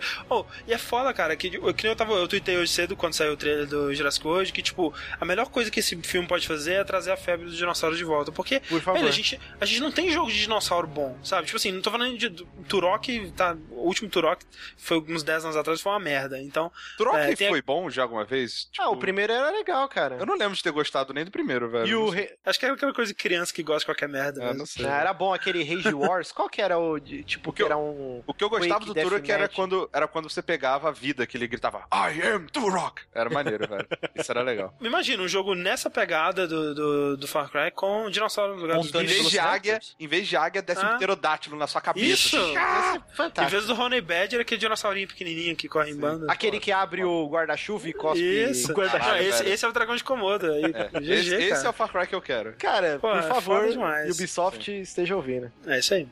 É, mas no, no modo geral, então você não recomenda Far Cry, você prefere, manda a pessoa comprar Dragon Agents, no caso. Então. Exatamente. Eu indico Far Cry 4 pra quem não jogou 3. Pra quem jogou 3, eu indico gaste dinheiro com outra coisa que esse fim de ano tá, que não falta é jogo. Tá foda, é, esse também jogo. É, e é isso aí, Far Cry 4, um joguinho da Ubisoft que veio com um pouquinho de coisa cagada, né? Como a gente tá esperando bem da Ubisoft. Uma coisa que aconteceu é, nesse meio tempo aí, a gente não tá comentando notícias hoje, mas uma coisa que é, ocorreu foi o anúncio do aquele The Game Awards, né? Que é o novo show do Jeff Keighley. Já anunciou os, os indicados aos prêmios que vai ter no final do ano. É sempre um evento legal de assistir, por mais que vai dar vergonha alheia, como sempre, tenho certeza. Mas divertido. E uma coisa que me chocou profundamente dentro dos indicados é que a Ubisoft está concorrendo como o melhor estúdio do ano, cara. O Não faz quê? sentido algum. Oh, isso não entra na minha cabeça, cara. Tipo assim, o pior estúdio do ano foi a Ubisoft, cara. Eles começaram. É, a quantidade de vezes que eles, eles descumpriram promessas, que eles é, fizeram, tipo assim, sabe, trataram os, consumidores como burros, como Watch Dogs, com o. o né, lançando o jogo é, com modo que não funciona com Far Cry. E especialmente, né, acho que esse ano a pontada da faca que se aprofundou mais em nossos corações, ou pelo menos no meu coração, foi com Assassin's Creed Unity. Calma, The Crew tá aí, ainda pode cagar tudo em dezembro. Mas é, né, The Crew é, né, Nem liga, né, velho? Assassin's Creed, né, cara, é uma série que sempre vou pra ela com o coração aberto, querendo amar, querendo me apaixonar novamente, porque eu lembro de quando ela era excelente, né? Era na época do 2 do Brotherhood. Assassin's Creed pra mim é a série AAA assim, mais interessante que existe, porque e é com mais potencial que existe. Porque você não tem nada parecido com ela, sabe? Você, quando você, quando a gente reclama que Call of Duty é um jogo anual e que é chato e que tá enchendo o saco e tudo mais, é porque primeiro é mais do mesmo, né? E, e a, a- a fórmula da campanha vai mudar uma coisinha aqui e outra ali, mas no fim das contas você vai estar fazendo a mesma coisa. E principalmente porque você tem muitos outros jogos parecidos com Call of Duty shooter militar, né? Você tem muitos outros jogos bombásticos de tiro é, militar ou não, né? Tipo Uncharted ou, ou sei lá, Battlefield, qualquer coisa desse tipo. Assassin's Creed você não tem nada Tem parecido sim. com Assassin's Creed. Tem não sim. tem. Watch? Dogs. Não é. Porque é, a ideia do Assassin's Creed e o fato de que ele conseguiu trazer essa temática histórica, misturar com a parada da ficção científica, que é uma das premissas mais geniais pra qualquer jogo, uma, uma franquia infinita, basicamente, porque eles podem fazer jogos em todas as épocas da história da humanidade, repetir, etc., que faz sentido dentro da ideia deles, é sensacional. E o ver o potencial, né, de, de criar um mundo é, numa época histórica interessante e ser esse Forrest Gump que ele é, de, de seu personagem tá sempre interagindo com as figuras mais importantes da época, encontrando todo mundo. Isso é tão foda quando funciona, sabe? Eu lembro do, do- o, o auge da série pra mim, que foi no Brotherhood, deu é, fazendo uma missão, encontrando um personagem, vendo quem esse personagem era na Wiki, é, descobrindo mais coisas sobre a história. E, essa coisa é muito fascinante pra mim. E quando eu vejo um jogo como Assassin's Creed Unity, e o quanto ele desperdiça esse potencial, me dói a alma, me dói o coração, porque é um jogo tão chato, cara. Acima de tudo, ele é muito chato, sabe? Ele é um. É, é lindo, o jogo visualmente muito foda. É, é, a criação de Paris deles, provavelmente o mundo é, de jogo mais incrível, Márcio. Que eu Você já diria, vi. André, que é o slideshow mais bonito que você já viu? por causa do frame rate, né? É, realmente, é, quando o frame rate tá, né, vamos dizer uns 25, assim, é, é agradável, porque eu acho que de 25 ele não passa. Mas assim, o mundo é, é lindo, as multidões é, é uma coisa impressionante, para não falar incrível de novo. A parte técnica do jogo, visualmente, é, é muito bonita. O problema é que eles sacrificaram isso em performance, né? O jogo, ele realmente, isso vindo de alguém que não, como eu disse da última vez que a gente falou sobre Assassin's Creed, não se incomoda com é, a maioria dos jogos que o pessoal fala, ah, esse jogo dropa frame, não sei o que lá. Esse daí é complicado, já teve partes do jogo que eu fiquei tipo uns 30 segundos com tipo 5 FPS, sabe? Sem sacanagem. É uma coisa que não dá pra acreditar que tá acontecendo na tela. Como é que eles lançaram esse jogo desse jeito, sabe? O que me irrita mais do que bug, assim, porque bug de mundo aberto acontece, né? Todo jogo de mundo aberto tem bug. Esse tem muito mais, assim, eu vi uma, uma frequência realmente maior. É, mas nada que, tipo, destruiu a jogabilidade, nem nada do tipo. É, o que me incomoda é o, o jogo em si, sabe? É o fato de que eles, eles têm algumas boas ideias, né? E- É, é o, como eu, eu falei, a gente, eu e o Sushi, a gente tentou gravar um DST é, sobre ele, a gente perdeu, a gente vai ter que gra- gravar de novo, mas o que eu tava falando, é um sanduíche, é, tem um chocolatezinho e cocô em volta, assim, sabe? e pra chegar no chocolatezinho, você vai ter que comer todo o cocô, porque você não vai conseguir diferenciar, sabe? Sim. Porque é a parte ali intrínseca da experiência. Então, é, Mas o eles têm- chocolate é bom, André. é muito bom. O chocolate, quando, quando, cara, quando você chega no chocolate, ele é ótimo, cara. Mas ele é Ele é ótimo, ótimo. porque ele é ótimo porque você depois de comer tanto cocô, velho, você sente o negócio docinho e você fala, graças a Deus. Pode porra, ser também, cara. Mas, mas, ó, o chocolate, quando ele, quando ele é chocolate, ele é ótimo, cara. Entendi. Eles têm boas ideias. É, uma das coisas que eles fazem no Unity é tentar trazer a série de volta às origens, assim, né? É, uma das coisas, filosoficamente, em questão de, de- da filosofia de design dele, eu comparo o, o Assassin's Creed Unity com o GTA 4. No sentido de que o GTA San Andreas foi o maior que a série já teve, né? Vai ter tudo, vai ter jetpack, vai ter dildo, vai ter a porra toda, sabe? Cara, eu acho, eu, eu acho incrível como que as duas coisas que você pensou foi jetpack e dildo. Tipo, Você assim, um insight dentro da minha mente, cara. Tenham aí. Analisem, por favor. Né? Mas enfim, no 4, eles meio que voltaram a fazer uma coisa mais focada, mais centrada e tal. Ou seja, nesse Assassin's Creed Unity não tem caça, não tem cavalo, não tem múltiplas cidades, né? Tipo, você tem Paris e você tem. Como é que chama a outra cidade, caralho? Que é, as- enfim, que cidade que você começa? Cacete, enfim. Versalhes. Versalhes, isso aí. Você tem essas. Só que Versalhes é tipo um quarteirão, assim, é tipo um bem pequenininho, então basicamente só Paris. Você não tem né, caça, você não tem navio, você não tem é, management de, de outros soldados, você não tem Tower Defense, você não tem nenhuma dessas coisas que os jogos foram adicionando aos poucos. Você não tem jogo fora da Animus. Pela primeira vez na história da série. Você não Caraca. tem é, nada fora da Isso Animus. foi algo que me afastou. Acho que o Rick, Também. até uma vez a gente tava conversando, que uma das coisas que me faziam jogar Assassin's Creed era a parte do presente. Eu realmente me importava com a história.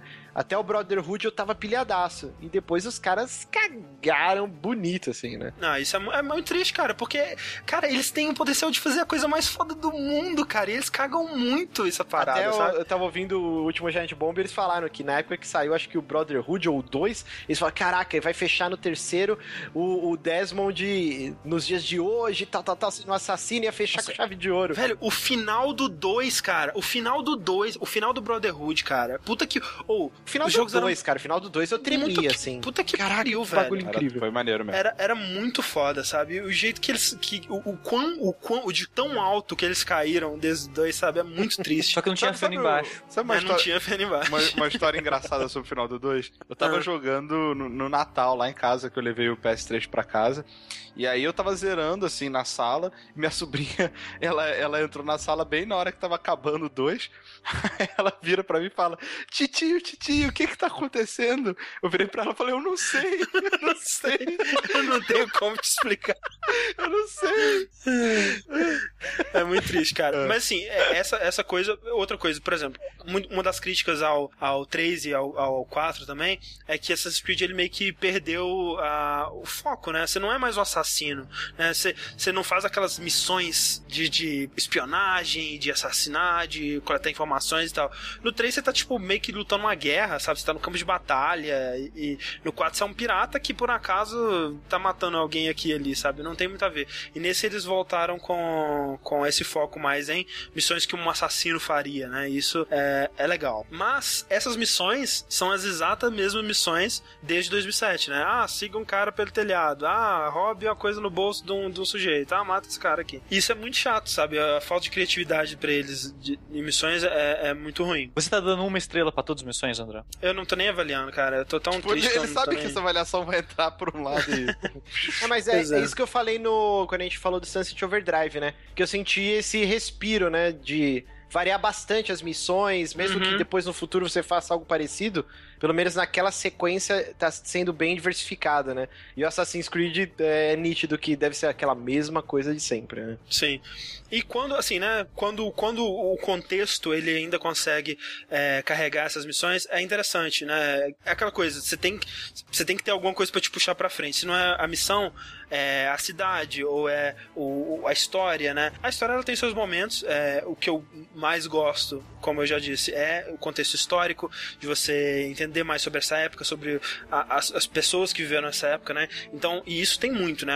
Talvez Assassin's Creed, o Unity é um dos que mais tem, né? Então você está andando, você esbarra com Madame Tussauds, você esbarra com Marquês de Sade, você esbarra com Napoleão, você esbarra com a porra toda. Todo mundo que viveu nessa época você tá encontrando. Isso é muito legal. Tirando, como eles tiraram todas essas side missions de caça e a porra toda, eles incluíram é, uma coisa que chama é, as histórias de Paris, uma coisa assim, que são essas missõezinhas mais curtas onde você encontra é, figuras históricas e faz uma missão pra eles e não tem muita produção, não tem cutscenes elaboradas e nada do tipo, mas é algo que enriquece o mundo. No Brotherhood, uma das paradas mais legais era você ir com a economia, é, dando upgrade nos comércios, né? Isso era muito divertido. Tem isso ainda? Tem isso, é, você tem uns, uns comércios que você pode comprar, um- uns edifícios que você pode comprar, e você tem a base dos assassinos, que é tipo um café de Paris, como não podia ser a coisa mais hipster do mundo. Que conceito É um museu, na bizarro, verdade. Né? Tipo, o, o, o maior assassino da cidade, ele é tipo dono de empreiteiras e de, de bares, né? Tipo, é como se, sei lá, se o garotinho no Rio fosse o mestre assassino, né, velho? Que, que inferno, né? Que, que é, né, cara? Que É, é. pois é. Só que ele não, não usa as próprias mãos. Cara, né? por favor, ouvintes, alguma montagem com o garotinho no rosto, assim, do, do Ezio, pendurado, assim, numa, É, então, assim, ele tem muito conteúdo. Assim, mais conteúdo que devia. Você olha o mapa. Eu achei engraçado uma comparação que fizeram. Eles pegaram uma imagem do mapa do Assassin's Creed 1, um mapa de uma cidade inteira do Assassin's Creed 1, com todos os ícones para você fazer, de coletar e tudo e tal. E a de Paris, sabe? E eles falaram assim: olha como é uma cultura de fungo quando você deixa ela parada muito tempo. Porque, tipo, 2007, 2014. E, tipo, parece que realmente cresceu uma, uma, uma colônia de fungo, sabe? Porque a parada tá inflada, gigante, cheia de coisa, um monte de quadradinho que você não consegue definir.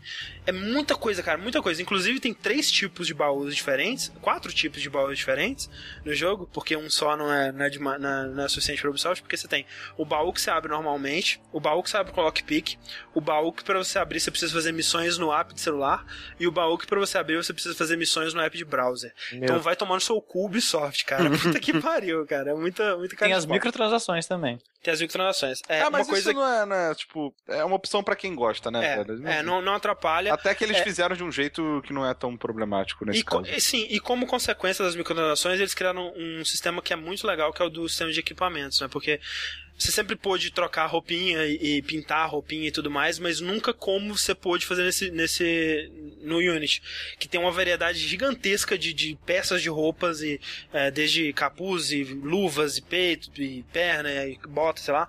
E você então, pode um bilhão de, de, de, variações. Então, Pamora, Pamora deveria comprar esse jogo. Cara, eu, toda vez que eu vou escolher uma roupa nova, eu penso na Pamora surtando com a, com a quantidade de, de lenços e ombreiras e botões. Assassin's, e... Assassin's Creed Fashion Week, né? É. O cara é muito Fashion Week e, e é muito maneiro as roupinhas mesmo, cara.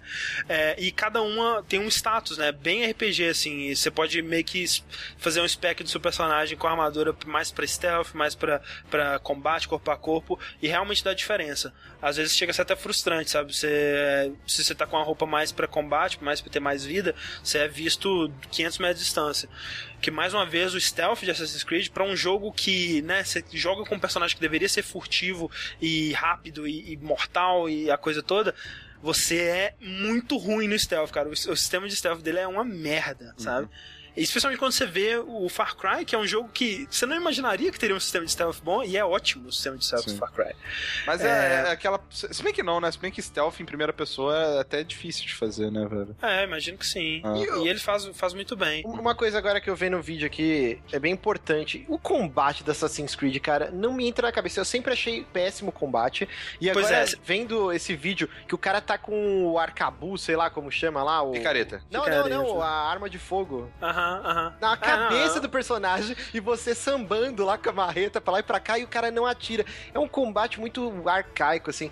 Cara, não, quando cê, que a Ubisoft cê... vai trocar? O combate do Shadow of Mordor, por exemplo, que é não, é. fantástico. É. Cara, olha só, você sempre achou o combate de Assassin's Creed ruim? Sempre achei ruim, cara. Eu achava no Brotherhood, eu achava ele bom. É que ele sempre e, funcionou e... no esquema de é, contra-ataque é, e um monte que, de meio... gente te olhando. Sim, sim. E aí entrava um, depois você matava outro. Sempre achei meio bosta, assim. É um Batman meio zoado, né? E eu vou dizer que Assassin's Creed Unity ele tem o pior combate da série desde o primeiro é muito ruim, cara. E, e, é assim, aquele mesmo sistema, mas por algum motivo eles decidiram deixar o combate mais lento e com menos possibilidade do que fazer. Então, tipo assim, nos outros, pelo menos tinham, dependendo do tipo de inimigo, ah, esse inimigo aqui você tem que é, chutar ele para quebrar a defesa, alguma coisa assim. Nesse não, esse counter mesmo, todo mundo tá, tá de boa. Só que um, é um counter que quebra o momento do combate, é, você não sente que, pô, vou, tô usando o momento desse golpe que eu dei um parry para atacar. Toda vez que você dá um counter, parece que parou, parece que fez alguma coisa de errado, sabe? Então é uma sensação muito ruim. E quando é, o inimigo tá para atirar em você, talvez seja uma habilidade que surja mais pra frente. Mas eu tava conversando com uma amiga minha que zerou e ela disse que não. Então, provavelmente não. Talvez ela tenha perdido alguma coisa também. Mas não sei, acho que não. É, não tem, nos outros, quando alguém ia atirar em você, você tinha como usar de escudo humano. Nesse, quando alguém tá atirar em você, reza pro cara desistir no meio. Porque senão você vai tomar um tiro e você vai quase morrer. Porque a, a sua vida é é bem mais curta do que ela era nos outros jogos da série também. Então, combate muito ruim, o stealth é muito ruim, a história, de modo geral, é bem chata, sabe? Veja aqueles caras com aquelas perucas de rolinho do lado, me dá vontade de dormir, cara, puta que pariu. E as missões, os tipos de missões, eles são é, a mesma coisa de sempre, e aí na parte técnica ainda tem toda essa zoeira, vai sair um patch aí que vai corrigir quase 300 fix, tem muita coisa pra, pra melhorar no jogo. É, tomara que eles consigam resolver pelo menos a parte técnica, mas mesmo com isso, o jogo, na questão de design, ele ainda é uma grande decepção. Então, a menos que você seja um maluco por Assassin's Creed e, e esteja querendo muito jogar. Esse é o primeiro Assassin's Creed da franquia inteira que eu não recomendo. Caraca, isso. Você recomenda o Assassin's Creed 1, né, André? O 1 eu recomendo, até o 1 eu recomendo pela importância dele e tal. Cara, é, é porque eu lembro que durante muito tempo eu fui a única pessoa que defendeu Assassin's Creed 1 nesse site, sabe? É que eu acho ele muito repetitivo, Assim, Rick, eu, mas. eu gosto, cara. Eu gostei na época. Eu joguei ele sim, todo. sim. É, não, é porque na época, quando ele saiu mesmo, ele era muito impressionante, sabe? Uhum. O que ele fazia com multidões, né? E os- a movimentação do personagem era algo que você nunca tinha visto antes. E eu acho que Altair Mas- daria um pau em todos esses caras ali. Com certeza, É, ele Ezio, envelheceu acho muito que não, mal. mas não. Eu tentei. E, cara, o, o cop, cara, é tão ruim, cara. Puta que pariu. cara. É, é- é esse jogo. É isso, né? Me Ubisoft, empresa alma. do ano. Empresa do ano, votem em Ubisoft para. Ah, mas concorrer não é quer dizer que, né? Não, mas não tinha nem que ser indicada, né? Mas parece muito lobby isso, sabe? Ah, mas é, cara. Tipo, eles olham, quais são as empresas maiores, tá ligado? Tipo, Com certeza. ah, bolão, ano que vem. Quatro Assassin's Creed? Quantos? Você acha Quatro, acho que quatro acho é um que- bom número. Eu acho que rola, hein? Acho que dá. Eu. E eu acho que o Assassin's Creed do ano que vem vai ser melhor que esse. Eu acho que eles já estão vão estar mais habituados com essa engine. Como, diga de passagem, eu, eu chutei essa bola na última vez que a gente falou de Assassin's Creed, que o Rogue seria melhor que o 5, e realmente foi, pelo menos em questão de reviews. Valeu aí, gente. Cara, mas vocês acharam que a Ubisoft meio que matou o Rogue na parte de publicidade? Eu não vi Nossa. falar desse jogo, cara. Porque lançou no mesmo dia, eles são malucos, cara. É que nem quando o Beyond Good and Evil lançou no mesmo dia que o Prince of Persia of Time. É, foi até jogando um- o jogo pra morte. Até que a gente teve essa discussão no Twitter falando, né, do do Little Big Planet, né? Cara, não foi meio. Que decisão do cara foi essa, cara? Solta os dois jogos no mesmo dia não dá e pra entender. boicota Na verdade- completamente. Na verdade é porque o, o Assassin's Creed ele ia lançar um pouco antes, né? Ele, aí ele foi adiado. Mas, tipo, aí eles tinham que ter adiado o Rogue também, né? Pra Sim. não ficar os dois. O que não podia acontecer era os dois lançados Cara, no lança dia, com pô. uma semana de diferença, mas não no mesmo dia, né? Não faz Cara, no, me- no mesmo ano já é um exagero, imagina no mesmo dia. Sim. Mas Assassin's Creed Vai já foi, fuder. né, gente? Pelo amor de Deus. Chega de Assassin's Creed, pelo amor de Deus. É. Isso aí, mas tá. Assassin's Creed lançou com todos esses problemas. Outro jogo esperadíssimo que lançou com muitos problemas também, Márcio. Exatamente. O, o Super Mario All Stars da Microsoft, né? O Halo Master Chief Collection. Exatamente. Que, assim, eu não vou tentar passar a mão na cabeça. O jogo veio com muitos problemas na parte do multiplayer, né? Do matchmaking. É, mas o que, que é o, o Halo Master Chief Collection? Cara, é que nem eu brinquei, o Mario Stars, ele junta as quatro campanhas numeradas, né, de Halo, né, que o, que o As Master que Chief Master Chief. é o é. protagonista, né? E infelizmente ficou de fora o Halo Reach, que é o melhor disparado da franquia inteira. E, Mas ano que vem vai ter a coleção do DST, do Reach. por favor, eu vou comprar na pré-venda, com gosto. Mas, e ele junta, só que ele não só junta esses jogos da maneira que eles foram concebidos, né? Ele vem o Halo 1, a versão de aniversário, né? Com gráficos repaginados, e tem aquela, aquele lance que é muito, cara, é muito foda. Eu, eu tinha um amigo que jogava Half-Life com um, um- Como que chama quando a pessoa tem um tique nervoso? Que ele ficava apertando o F o jogo inteiro, com a lanterna. Isso me irritava Ah. muito. Eu falei, cara, por que você não joga o jogo normal? Eu, eu não sei, eu gosto de ficar apertando a lanterna o jogo inteiro. E eu tenho esse tique jogando o, o Halo Collection, que é o botão de voltar aos gráficos antigos. Aham. Ah, Cara, é muito foda. A parada não tem um lagzinho. Você tá no meio de um campo de batalha com veículo, nave, tiro e pra tudo quanto é lado, e você aperta e muda completamente o gráfico do jogo, a textura e iluminação. Isso é, cara, só isso já venderia o jogo. É muito bem feito. E no 2, a- é, essa versão do 1 é a versão do 360, né? Já pro 2, eles é, refizeram até a trilha sonora do jogo. Então, quando você aperta o botão pra voltar aos gráficos, muda a música também. Caralho, que foda. É muito foda, cara. E as cutscenes eles refizeram, né? Que era um dos pontos fracos do, do Anniversary 1. Sim. Que eles não refizeram, ficou É. meio esquisito. E no 2 eles mandaram aquele estúdio Blur, né? Fazer. Sim, Sim. e puta que pariu, cara. É. YouTube, assistam que é um, é um negócio muito bem feito. Não- Poderia existir um filme de uma hora e meia só com aquilo e ok, não precisa ter um live Aham. action de Halo, assim. É, nesse pacotão, então, aí, além vem o, o Halo 2, vem o Halo 3. O Halo 3 e o Halo 4, eles não tiveram nenhuma alteração, só na, na resolução, né? Todos em 1080p e, crava, Frame e 60 frames travados, né? Aham. E o Halo 4, cara, eu não lembrava que esse jogo era tão bonito, assim. Como ele foi um jogo de 360, não cabe na minha cabeça. Não, é, ele era lindo, cara. Porque Era ele parece um absurdo. jogo dessa geração, assim, da, da nova geração. É muito bonito. Inclusive, até jogando ele novamente, eu consegui apreciar mais, assim, de tão bonito que o, o jogo é. O que fala muito mal sobre a geração, né? Que tá até agora com esses gráficos é, bem. É, o primeiro bem ano ainda, né? Sim, é sei, sempre. Sei. Mas você vê lá o Condemned e o Perfect Dark Zero, que, que você lembra como Nossa, que era o primeiro Perfect ano do 360 Dark, é também, cara. Muito zoado, muito zoado. Mas é, é uma obra de amor, assim, é o maior fanservice, tirando obras do Kojima, que eu já vi na minha vida, assim. Pra quem gosta de Halo, jogou no PC um atrocidade 400 mil anos atrás. Eu Inclusive tá fazendo um... aniversário de 13 anos, né? O... Olha aí. Tanto o Xbox, What? o primeirão, e o, e o Halo, 13 anos de idade. Então é muito legal você acompanhar, jogando numa tacada só, a evolução desse jogo, né? Ah, não, é, é um, é um documento histórico, né, Sim. cara? E A gente fala aí de, de- A gente já falou aqui até algumas vezes no Vértice sobre preservação dos jogos, né? E como que. É, porra, você não pode mais jogar o multiplayer do Halo 2 né, no Xbox, sei lá. é, no Xbox original. E agora você pode, né? Porque eles. Ou, ou pelo menos deveria poder. Não, não já sei tá, é já, que vo- tá já tá funcionando. Já tá, né? já, já foi corrigido. E, e Aham. antes de entrar nessa parte do, do multiplayer, deixa eu só então terminar. É, é muito Aham. legal você ver essa evolução, por exemplo. Você pega o Halo 1. Cara, se você conseguir jogar com o mindset daquela época, cara, é um jogo espetacular, assim, em matéria de escopo. Ele é diferente de tudo que a gente tá acostumado. Eu sou viciado em FPS, cresci jogando no PC, e, cara, é- hoje em dia não existe, tirando o Halo, não existe nada igual. Nem o Halo atual é do jeito que era antes. Porque são cenários muito grandes, às vezes até um pouco exagerados, assim. Tem fases que demora mais ou menos uma hora, uma hora e vinte pra você terminar uma fase do jogo, de tão grande que ela é. Então, é, você vê um jeito que era utilizado antes que hoje em dia é um tiro no pé. E ao mesmo tempo você fala, caraca, isso é bom. Quando você pega o Halo 2, assim, é um salto tão grande, é bem no, no nível Assassin's Creed 1 pro 2, que é o, lance de variedade de inimigos, de veículos, você empunhar duas armas ao mesmo tempo.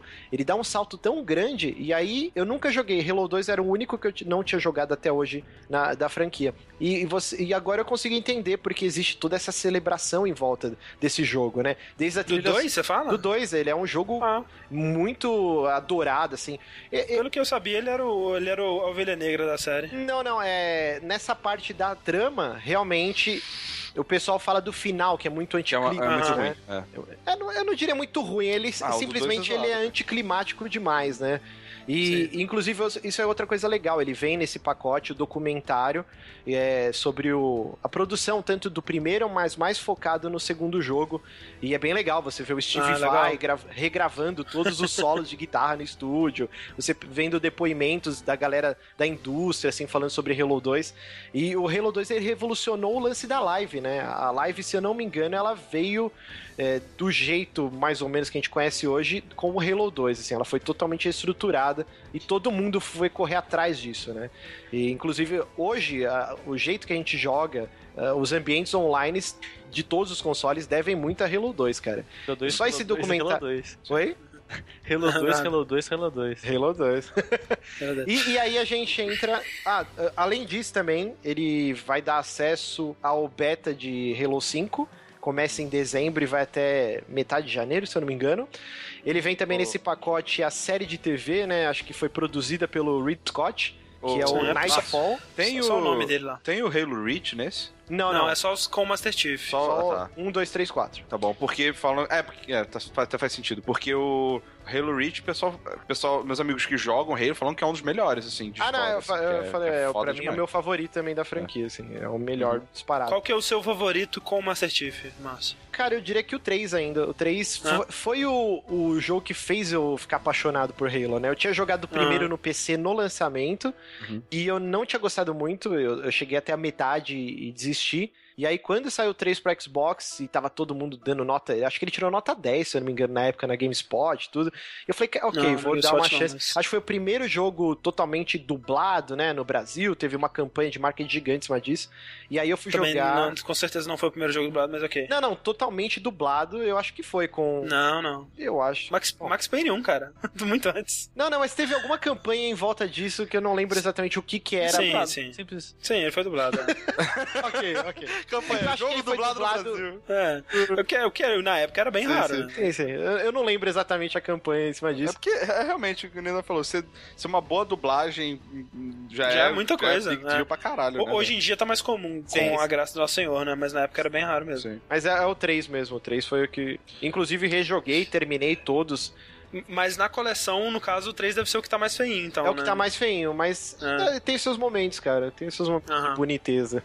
O meu Mas aí a gente entra então na primeiro, parte. Márcio. Sei que você não perguntou, mas foi o primeiro. Foi que eu joguei. Foi o único. né? Ah, você só É. jogou um? É, do- do- dos com Master Chief, sim. O resto foi tudo multiplayer na casa de alguém. nu- Nunca joguei pra zerar aqui e tal. Ah, tá. E foi o- um dos jogos mais difíceis que eu zerei, cara, porque eu zerei ele na dificuldade máxima lá, Spartan, É sei lá, lendário. lendário, isso. E, cara, que jogo difícil, velho. Sim, Foi sim. Bem difícil. É, o Reach foi o único que eu consegui terminar no modo lendário, assim. E aí destruíram o meu sonho, porque eu, eu vi depois em fóruns que ele é o mais fácil pra você terminar em lendário de todos da franquia. Sim. Faz Mas, sentido. mas cara, é um pacotão, assim, é, num preço de, de jogo full price, né? 60 dólares. Mas, cara, é muito conteúdo. Eu indico fortemente, assim, pra quem nunca jogou nenhum jogo da série Halo. É uma ótima maneira de entrar nesse universo, né? O 5 tá aí, pra, tá, tá pra chegar. E pra quem é fã, você ter tudo isso no, na mesma geração, né? num console só. Uhum, tá é, isso é foda. e aí entra o lance do multiplayer, né? Que a ideia original, né? E agora tá funcionando, era você pegar um, um- uma lista de todos os mapas, são 100 mapas, é muita coisa. Desde o primeiro Halo até o 4, você jogar numa tacada só, assim. É, e o foda disso é que, né, cada jogo ele teve sua evolução de jogabilidade, estilo de jogo e tal. Tem um que tem a pistola, tem outro que não tem, a porra toda, né?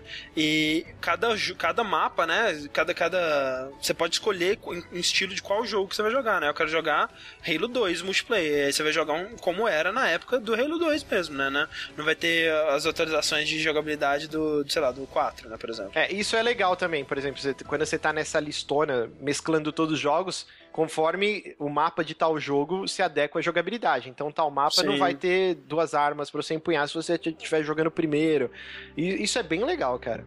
É, a ideia é muito foda. De, mais uma vez, né, esse lance mais até de preservação histórica, né? Sim, Tipo, Você, quem, quem dera mais estúdios tratassem suas próprias obras com esse respeito. Né? Que a, quer dizer, né, a 343 é, tratou as obras, a obra da Band, né, com todo respeito. Mas eu acho que devia ter mais, né, mais disso. Mas é, não só uma remasterização né, de caça-níquel, uma coisa desse né, com, esse, com tanto amor, né, como foi feito esse jogo. Eu não gosto de Halo, mas eu aprecio o trabalho e o carinho que foi posto aí, por mais que tenha lançado quebrado. É, é, é sempre bom lembrar, né, que essa parte quebrada foi só do matchmaking. Todo o Sim, outro sim. é um pacote gigante com muita coisa sendo oferecida. E aí não é passando a mão na cabeça. Realmente, eu fui jogar o, o multiplayer e eu fiquei trocentas horas esperando lá e foi um pouco frustrante. E aí eu falei, ah, ok, vou jogar só as campanhas e esperar sair o patch. Mas assim, o lance de você jogar co-op todas as campanhas é muito divertido. Eu tava jogando com um ouvinte, inclusive, e Olha aí, é mais, muito mais foda. famoso. Muito foda. Cara, recomendadíssimo pra quem gosta de Halo ou Obviamente. tem interesse, né? Pra quem já jogou e não gostou, cara, passa longe, porque É é, um mesma coisa. fanservice absurdo. Sim, sim. Halo Master Chief Collection. Exatamente. E se no Halo ele coleta todos os jogos num só lugar, eu quero saber onde o Rick está coletando todos os seus lutadores e guerreiros, Todas, todas as waifus e rusbandos, eu diria. né? todos eles também. Todos eles. É, completando a Rick Travel Collection, tem o. Tem outro jogo além do The World, The World Ends With You que eu tenho jogado bastante. Até mesmo antes de ter começado a viajar. Eu confesso que estou jogando um pouco de retardatário, né? Pra assim dizer. Sim, sim. Mas, mesmo assim, é um jogo que, é, que foi bastante comentado e eu queria jogar e agora eu posso comentar porque finalmente estou jogando. Que é o Fire Emblem Awakening. Awakening. Olha aí. Awakening. Sim, sim, sim, sim. Também conhecido como aquele jogo onde as meninas de cavalo têm que ficar muito longe dos arqueiros. É, as meninas de cavalo voador, né? Voador de Pegasus. É isso, exato. É, caraca, o André definiu bem o jogo. Cara, chega um arqueiro perto Sim, da, velho, da, do fudeu, Pegasus. velho. Meu Deus, cara, fudeu. Corre, corre. É, que, cara, pra quem não conhece, Fire Emblem é uma série bem antiga já. De Sim. RPG tático, né? E o que é RPG tático? Aquele RPG que você joga meio que, tipo, num grid, né, de batalha, tipo, como se fosse um tabuleiro gigante, né, de, com, com cenários em cima e tal. E você vai movendo as, as- cada unidade separadamente, é, no seu turno e no turno do inimigo, as unidades dele se movem e assim vai. né? e, É estilo Final Fantasy Tactics, pois é. que é um dos mais populares aí. Sim, sim. E que fez bastante sucesso, né, cara? É, e finalmente eu tô jogando. Finalmente tô jogando. Vocês jogaram? Todos vocês? Então, Eu joguei esse daí, não, não, não terminei, porque eu sou muito, muito ruim, cara. Hum. esse é um jogo que todo mundo, quando descobria que eu tinha comprado o 3DS, falava: Ok, esse jogo é obrigatório, né? No catálogo aí você precisa comprar ele. E aí eu acabei vendendo o 3DS antes de poder jogar. Mas tem muita Ele é, vontade. ele é excelente, cara. Só que, assim, né? Eu comecei jogando ele. Até falei sobre ele aqui no Vértice uma vez. É, que eu comecei jogando no modo onde tem é, a morte, né? O permadeath lá dos personagens. As Que acho que pessoas é o bem modo. É, exato. Que é o modo. né, tradicional, como Fire Emblem, acho que sempre foi. Sim. É, e aí você tem o modo normal, o modo beginner lá, sei lá como é que chama, o modo for dummies, casual, onde os personagens não morrem, né? Eles morrem na batalha, mas no- na próxima Mas- batalha você pode ter eles de volta. Mas eu acho isso meio bobo, entre aspas, assim, porque eu, vi, eu viro e falo, "Ah, eu jogo no modo normal, né? Como tem que ser jogado. É, Mas se eu jogo uma batalha e um personagem meu morre, eu reseto a Você batalha. reseta, eu também acho. Foi por isso que eu, por, por isso que eu larguei, porque eu tava fazendo isso, sabe? Se o Sim. personagem morria, aí eu começava, eu tava perdendo tempo, não tava me divertindo. É. Mas assim, mesmo assim, jogando no modo For Dummies, eu, eu não sei, cara, eu sou muito ruim. Chegou uma, uma hora do jogo que eu não conseguia, sabe? Eu morria muita gente. E eu tô vendo esse vídeo aqui das, das pessoas jogando, eu acho que é isso que eu não fazia, colocar as pessoas com duplinhos. Eu não, eu não faço isso. Eu não faço isso. É. Eu boto é, elas um do lado da outra pra aumentar, pra dar bônus e Sim, aumentar sim. os status lá e fazer casaizinhos e eles se casarem. Mas sabe o que, que é? etc. Eu acho que eventualmente você vai ter que fazer isso, colocar duplinhas, porque eu, eu já imaginava isso, sabe? Eu Uhum. pensava, será que, é, será que é essa parte do jogo que eu não aprendi a fazer e, e eu tô deixando, tô perdendo, sabe? Eu não tô entendendo como é que funciona. E aparentemente é, porque ele colocou todo mundo com duplinha aqui no, no vídeo. Entendi. É, eu não sei, cara. Eu joguei já bastante, eu não sei quão longe eu tô na história e eu nunca precisei. Você lembra mais ou menos o que aconteceu na história? Em que parte você tá, mais ou menos? Eu tô ah, defendendo de um invasor externo que veio pelo mar. Tô ligado, eu acho. Tá, é. É, aí- já estaria difícil. Não, tô de boa. então eu sou ruim mesmo. É. Não, assim, tá de boa porque o meu estilo de jogo também é take your time, tá ligado? Eu vou devagarinho. Eu, Ah, eu vejo. Você tem, tem um botão que você consegue ver a área de ataque do inimigo e eu deixo todo mundo todo mundo em volta de, um, de, um- de uma pontinha e boto mais tanque pra ser a isca, tá ligado? Aí, ó, Aham. tipo, a galera sempre, sempre avança nele e eu vou lá e mato todo mundo. Sabe qual que é outro problema que eu acho que eu tive, que eu, que eu não devia estar fazendo isso, mas eu, eu não conseguia não fazer? Ah. É que eu tinha que. Eu sentia que eu tinha que deixar todo mundo no level, assim, sabe? Hum. Eu não conseguia simplesmente pegar um- uma galera que eu gostava mais e jogar só com ela. Ah, Então, tipo, meu- meus personagens eles estavam revezava. muito. É, ele revezava, então eles estavam, tipo assim, no mesmo level, mas um level mais baixo. Talvez Sim, esse, tenha um pouco é, disso. esse também. pode ter sido um grande problema, porque eu não. Tem pessoas que eu usei na primeira missão nunca mais, assim, sabe? Tipo, É. E- é, e eu o abandonei Rick- bonito, assim. Quem você abandonou, Rick? Vamos ver seu caráter. Cara, eu abandonei a Sumia, aquela. Assim, basicamente to- Sei, todas é as. tipo uma, uma de magia, É, né? Não, não, é Pegasus Knight. Basicamente, Ah, tá. basicamente todas Ah, as tá, Pegasus ok. Knights eu abandonei, porque É muito fácil de é morrer. muito fácil né? de morrer, velho. Tipo, não importa o level, tá overpowered, mata pra caramba, chega um arqueiro, matou, velho. Aí é meio idiota. Eu não gosto. Sim, o bom dela é a movimentação, né? É, mas, mas, realmente tipo, não. não... tem problema, sabe? É. Eu posso ir devagarinho. Não, não preciso Sim, ir, não é. tem pressa na não maioria das pressa. vezes. É. Aham. Ah, eu abandonei aquela maga de Oclinho lá, que, que é, Miriel. é Miriel, num jogo nunca mais joguei com ela.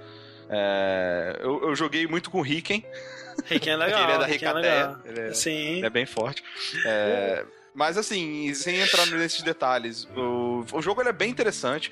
Ele tem um Mas sistema. só, só, só mais uma do personagem. O personagem favorito é o Lonco Rick. Não, não, não, é, é, ele é muito maneiro. Mas Ah, ele não é meu favorito. Uma dúvida, uma dúvida. Quando Ah. ele entra nessa parte que, que fica bonito o gráfico, Ah.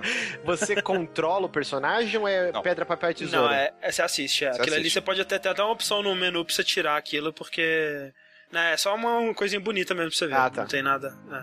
Inclusive já tá definido, sabe o que vai acontecer. Se você pular, vai ter o mesmo resultado que teria se você não tivesse Exato, assistido. Então, exato. É, mas sim, André, o Long Kill ele é, ele é muito maneiro, ele é um dos meus ele é favoritos. muito maneiro, né? eu gosto muito dele. Ele é muito maneiro mesmo. Só que ele não é o Inclusive- meu favorito ever, assim. Inclusive eu fiz pra uma personagem feminina, né? E eu queria ter casado com ele, mas o destino me levou a ficar com o Chrome mesmo. Mas é, qual que é o seu favorito? Então, o Riken ele é muito maneiro, mas acho que nem era ele. Acho que eu, o, meu- o meu personagem mesmo, eu comecei a gostar mais dele, sabe? O, É, o né? Avatar, assim. É, eu comecei a gostar É, eu gosto, eu gosto muito da, da. a- No caso, a minha personagem, eu gosto muito dela. Eu, eu botei Richard o nome. Gostei, eu botei Tegan, Muito bom. de Tegan Sera. Ah. Ok, Anyway, ah, mas continuando. Sim, sim, sem, sem entrar em detalhes de, de personagens favoritos, etc. É, o jogo, ele, ele é interessante, o combate dele é, é- é bem legal, assim, no que... Ele é, ele é complexo na medida certa, eu acho, sabe? Que Aham. ele leva bastante em consideração o tipo de arma que você usa é, e o tipo de arma que seu oponente usa. E Tipo um pedra, papel tesoura. é, né? tipo um pedra, papel, tesoura mesmo. E muito com quem que você tá perto, sabe? É, não necessariamente pareado em duplinha como tá aparecendo no vídeo, mas se você estiver do lado da pessoa, você ganha bônus, sabe? Então você tem que meio que prestar bastante atenção na sua movimentação é, em relação ao inimigo. E é mais ou menos quando eu jogo coisas de, de estratégia. É mais ou menos isso que eu, que eu gosto de ter que pensar, sabe? Tipo, como. Posicionamento. É, posicionamento, campo de batalha, né? Que é, é meio que como é na vida real. Quando o cara vai olhar, o campo de batalha é muito importante, né? Na...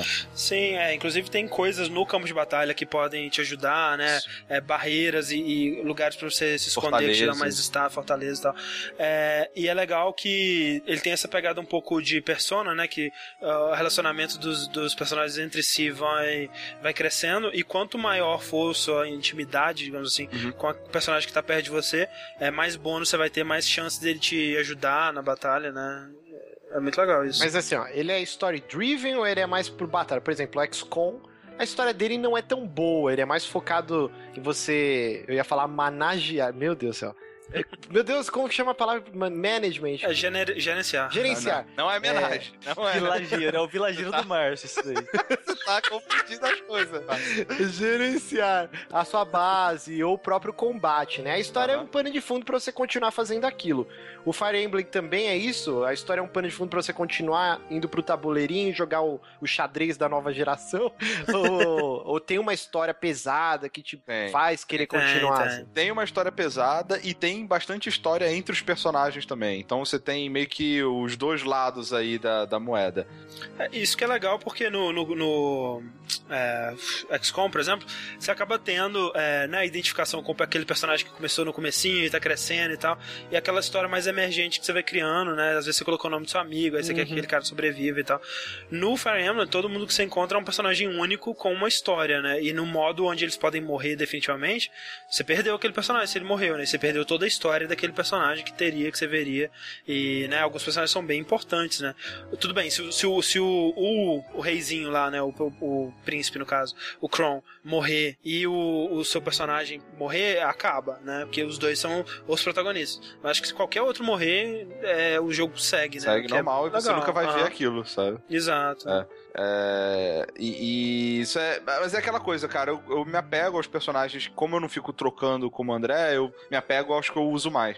E aí, quando eles morrem, eu reseto a partida. E cada partida, cada batalha de- dessas, às vezes demora, sabe? Tipo, uma hora, sabe? Então é, é cansativo você ficar resetando mesmo. É, eu tava jogando bem empolgado, na verdade, avançando bastante, grindando, bem animado. Até que. E aí eu lembro disso, um problema que eu, eu tive igualzinho em todos os Fire Emblems que eu tentei jogar. Porque Fire Emblem é tipo assim, eu jogo, eu acho foda, acontece isso que eu vou explicar, eu paro de jogar. Aí passa um Hum. tempo, eu esqueço, aí lança um outro que eu acho maneiro, eu jogo e, e repete o ciclo, né? que é basicamente assim, começa uma batalha, né, normal, primeiro turno, batalha e tal, eu organizo minhas pecinhas, tá, avanço com o personagem, aí um personagem do inimigo avança e, e vai rolar a, a primeira luta, da, da- a primeira duelinho da, da batalha, né, o primeiro, primeira coisa de tudo, o personagem inimigo vai dar um crítico, mata um personagem. Tipo, eu não tinha nada que eu pudesse fazer pra evitar isso, sabe? É, eu, eu concordo. Eu acho que, especialmente quando você tá jogando no modo que ah, um permadeath, cara, seus personagens eles são muito frágeis, cara. Muitas tipo, vezes, muito sim. frágeis. Às vezes você não, não tem o que fazer. O cara decidiu que vai te atacar e foda-se, sabe? Que nem. é, Porque, né, você- a, a ideia é que você se posicione, Uhum. é, isso é parte do jogo, posiciona de modo a né, impedir que o seu, é, o seu personagem esteja numa posição comprometedora onde ele Sim. possa ser atacado.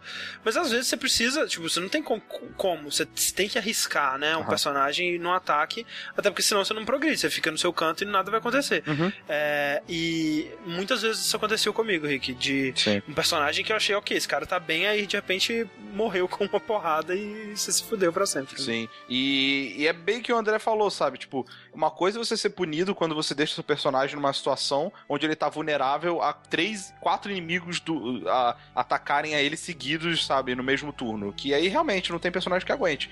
Outra Uhum. coisa é, como aconteceu comigo, tipo, ele tá pareadinho, bonitinho com alguém, ele ser um personagem tanque, não era um arqueiro, sabe? Era um, era um cavaleiro negro que eu tinha evoluído o Riken, ele tava tanque, sabe? Aham. Ele tava montado a cavalo, não sei o quê. E aí vem um personagem aleatório, assim, da mapa, dá um, dá um crítico e mata ele com um golpe só. Ele tá full life, sabe? Sim, tipo, sim. velho, não, eu fechei e nunca mais joguei, sabe? De- Desde aquele dia. eu falei, ah, velho, toma, sabe? Coisa idiota. Uma coisa é você ser punido por uma merda que você fez, outra coisa é ser punido por nada, né? Aí é, é- é tipo isso mesmo que me, me, né, me fez não ter, não ter terminado ele Sim. até hoje, porque é, eu acabava me sentindo, cara, eu tô fazendo alguma coisa errada, não é possível, sabe? Uhum. E, e essas coisas me desanimavam bastante. Mas assim, quando eu vendo o vídeo, vendo você falar, eu lembro como que é divertido jogar quando as coisas estão funcionando. É muito legal Duplinha, vocês não estão fazendo Sim. duplinha, tá tudo. É, duplinha, é, né? duplinha é Só o pode lance. ser a duplinha. Duplinha é a parada, deve ser. Sim. E, ó, ah, lembrei outro personagem que eu gostei bastante, que eu, que eu gosto bastante, André. É aquele do, do, aquele do vilarejo lá, sabe? O que usa uma panela Ah, na o cabeça. Donnell. O Donnell. Aham, É, sei. porque me falavam que ele ficava muito forte, porque no início Sim. ele é bem merda. E, e depois que você sobe bastante level com ele, cara, ele fica muito roubado. Porque o luck dele, Sim. o status de sorte dele, fica lá no alto. Então, tipo, quase todo ataque dele é crítico e ele desvia de quase todo ataque, sabe? Tipo, é meio idiota. É assim, que tem maneiro. outro personagem também, que é aquele Frederick, né? Uhum. Que quando você começa, ele é meio que sua esponja, né? Sim, Tipo, ele, é o fortão, Você cara. você joga ele lá e qualquer, qualquer situação que ele tá, ele ganhou, sabe? É, e aí a primeira vez que eu, que eu fui jogando, eu não tinha reparado o quanto que isso era prejudicial, porque Sim, ele ele ia é, lá, é. matava todo mundo e não deixava ninguém upar, É. né? E, e aí eu, na segunda vez que eu comecei a jogar, Uhum. aí eu não usei ele nunca, sabe? Sim. Eu nunca, É, é, nunca usei É, não, é ele. isso que eu recomendo. Eu recomendo você nem usar ele nas batalhas, Ah, porque pois é. é, é, apesar dele. Todo, todo Fire Emblem tem isso, sabe? Um personagem que no início é meio que o, o cara muito mais forte pra. Pra você meio que aprender isso, juiz, pra não ter tanto risco assim, sabe? Se você Aham. quiser apelar, você usa ele. Só que Fire Emblem é um jogo onde a experiência ela é distribuída nos personagens de acordo com os inimigos que você mata. Por exemplo, e se fosse, é, é, tipo, o grupo que entrou na batalha e saiu da batalha, todo mundo ganha experiência, ok. Mas não é o caso. Então, É o, o que dá o último golpe. é o que dá o né? último golpe, ou que dá os golpes que. É, você- cada golpe, na verdade, você ganha um pouquinho de experiência, mas, Sim, sim. tipo, se o cara ele é level muito alto, ele ganha pouquíssima experiência. Ele mata um personagem, ele ganha, tipo, 5 XP. Se você pegasse um personagem que tava ali no level, ele matava, ele ganhava 30, 40. Então ele é uma esponja no sentido negativo, sabe? Isso. No início do jogo. E isso pode atrapalhar bastante o, o seu game. Mas recomendo então, né? Recomendo, recomendo demais. Ele é um jogo muito legal. Se você gosta. Um dos jogos mais bonitos do 3DS. Sim. né? Se você gosta de, de o, o- do estilo visual dele, sabe, meio anime, assim, bem desenhado. É, Ah, ele tem cenas de anime muito tem- legal, tem assim, tipo, exato. são 3D no caso, né? Mas Uhum. é tipo um anime cel shaded, assim, Isso. bem legal. Tem cenas de anime, os personagens são bem, bem anime, assim, tem, tem como você botar a dublagem em japonês, assim, sabe, se você quiser Sim. ter a, a experiência mais raiz, assim, por assim dizer.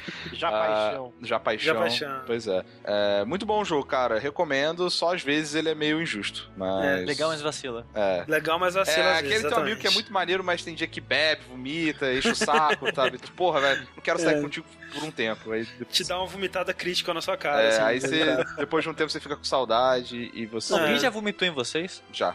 Não, não, caralho, já, cara. Porra, mas foi num ônibus de viagem da escola. Nossa. E aí, tipo, o menino ficou enjoado. Eu só senti uma gota quente, assim, no meu ombro, assim. Só que, tipo, foi só uma gotinha, sabe? Tipo, uma, uma, uma senhora gota, né? Mas foi uma, uma gotinha.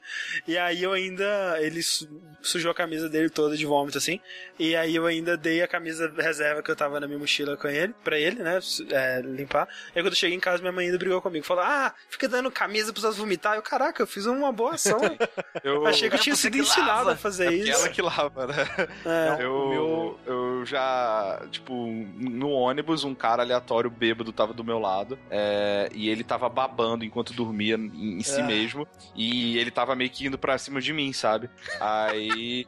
é, aí eu virei, é, tipo, numa curva do ônibus, eu dei uma empurradinha, só que era uma curva. Aí ele caiu no meio do ônibus, assim, no, no, no corredor do ônibus, levantou e depois foi pra um outro banco. é, e ele vomitou no chão do, do ônibus. E... Caralho, que bom, que bom, melhor coisa que você Sim, fez, velho, hein? eu, sem querer, eu derrubei ele do meu lado, ele mudou de lugar e foi muito. O meu foi muito triste. Quando eu tinha uns 17, acho que 17 anos, eu tive aquela fase igual o sushi, de querer ser bruxinho do mal, do satanás, andando com o crucifixo invertido.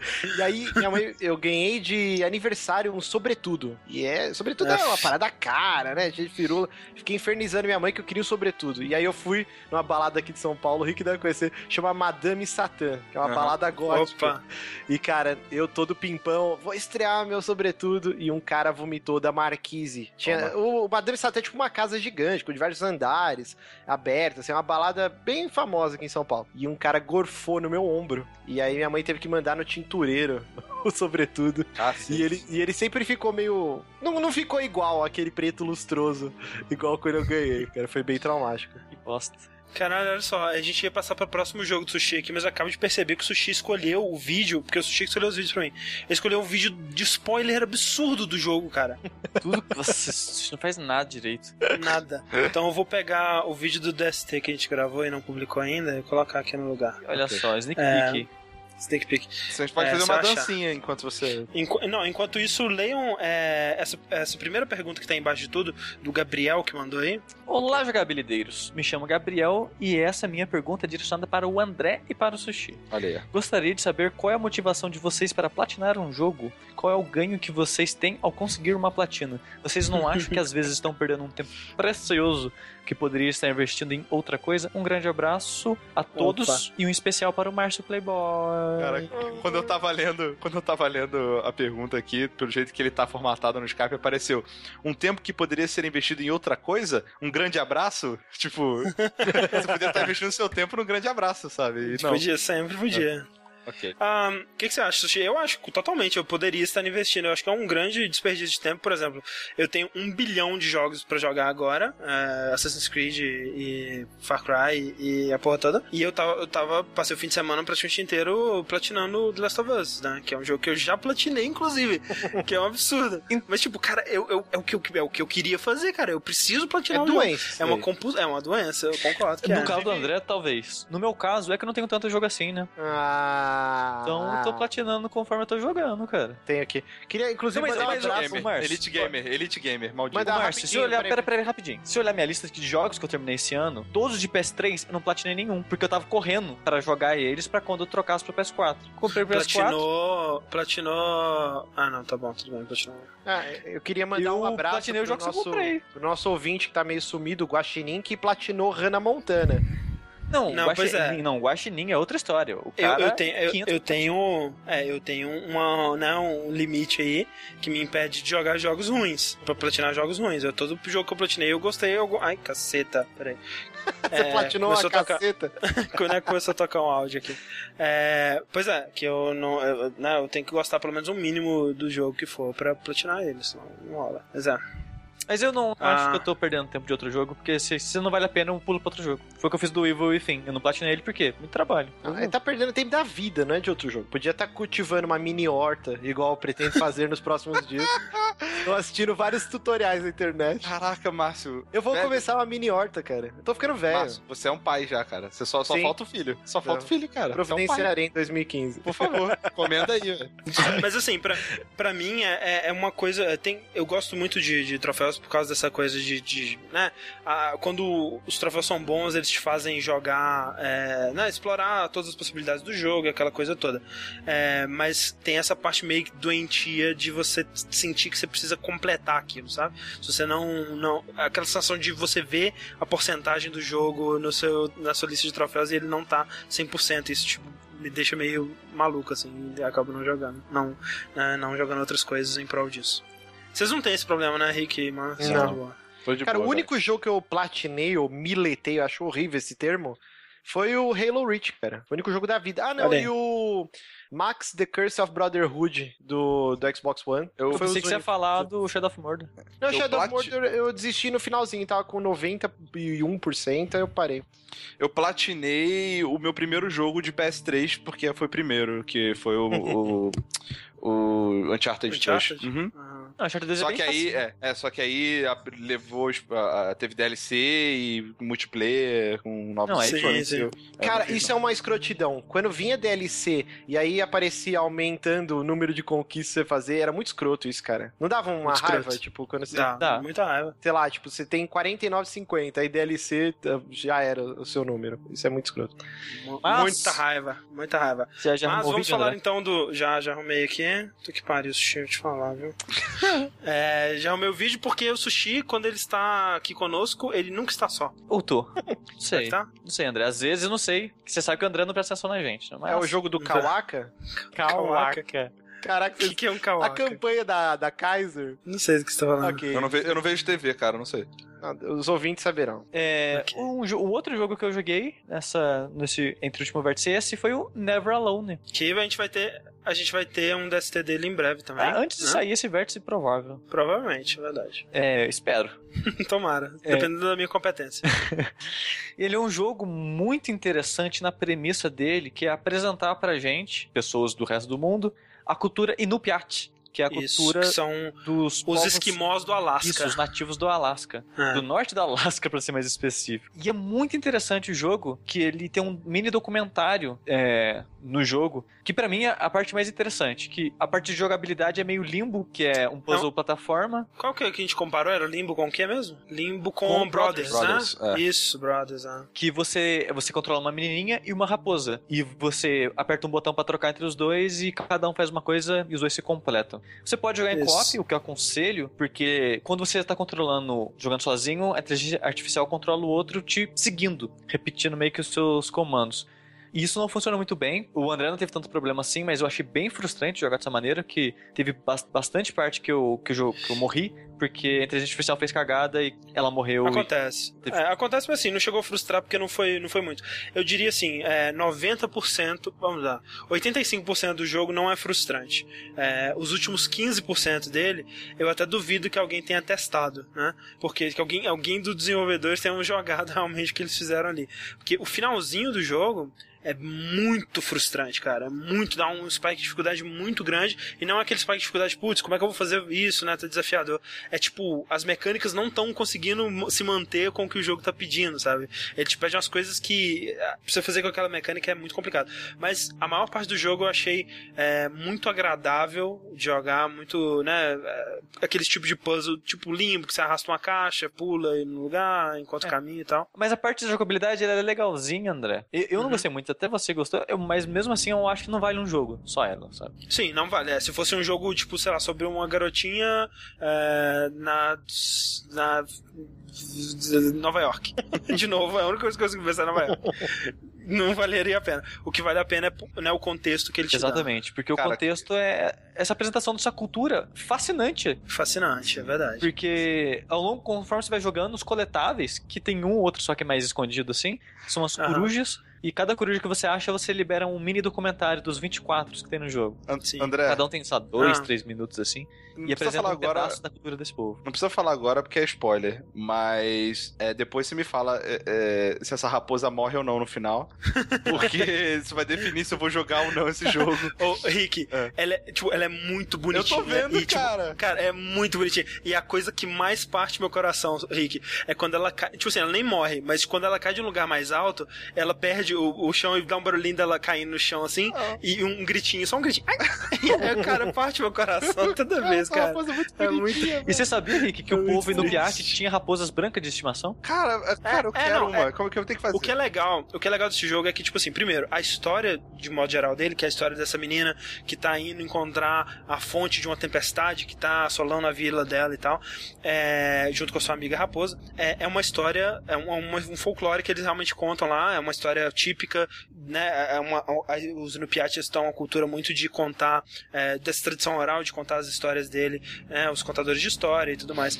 E essa é uma história popular. E, e, e vários elementos do jogo são baseados em coisas que você vê no documentário. Sim. Por exemplo, no documentário você vê um depoimento de uma, de uma senhora que ela cresceu tendo uma raposa de, de estimação, né? É, um cara descrevendo era, que o avô dele era, tinha uma raposa. Isso, é, né? No caso da, da a moça, a, a senhora do urso, né? Que ela montava isso. no urso e tal.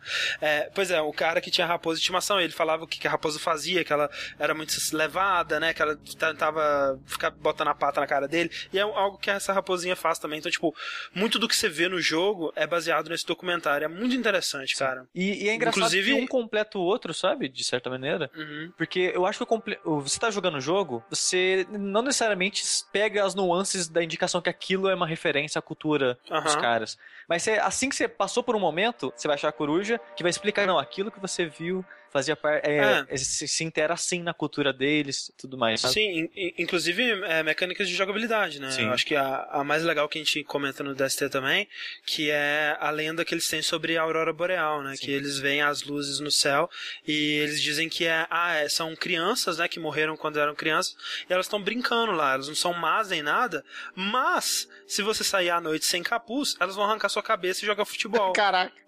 Que é normal, tipo. E, ele, e, eles realmente não veem isso como uma coisa evil, sabe? Tipo, ah, é, uma, é uma coisa da natureza. Assim como a neve vai te congelar, essas crianças vão arrancar sua cabeça e jogar futebol com ela. Então não sai de noite. E, tipo, no jogo isso é uma mecânica de jogabilidade. A Aurora Boreal tem uma, uma cara e ela fica passando, assim, você não pode deixar ela te pegar uhum. e tal.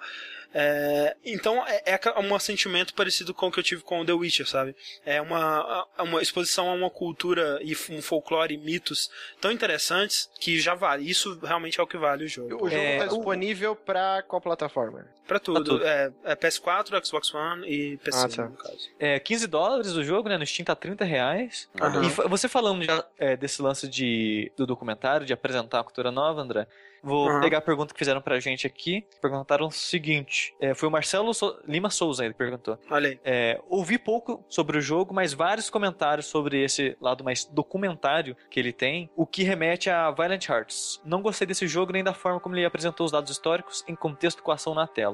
Leve, é, Neverlone faz isso melhor? Eu acho que faz, justamente por causa do documentário.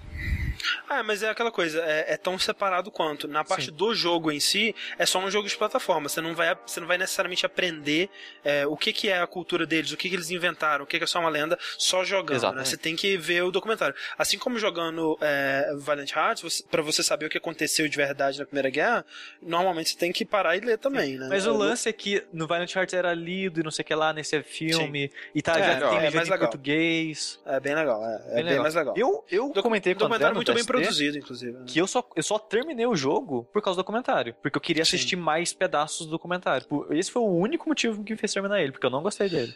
Você não gostou de modo geral, assim? Não, não de jogo? jogar ele eu não gostei. Que nem eu comentei. Ah, eu preferiria que eles tivessem investido dinheiro num documentário maior, mas bem produzido. não, eu gostei do jogo, acho que é um, é um jogo de plataforma competente. Eu acho que no final eles podiam ter tido mais um, um pouco mais de cuidado com o polimento, assim, foi um spike, foi um pico de dificuldade muito alto é, e de frustração, mas va vale muito a pena. E uma coisa que é interessante também é que ele é coproduzido por um estúdio de Inupiat, né? Do, do, de esquimós, né? Digamos assim. Eles não são esquimós, né? Mas é a palavra que, que todo mundo entende, né? É Inupiat, que é os nativos.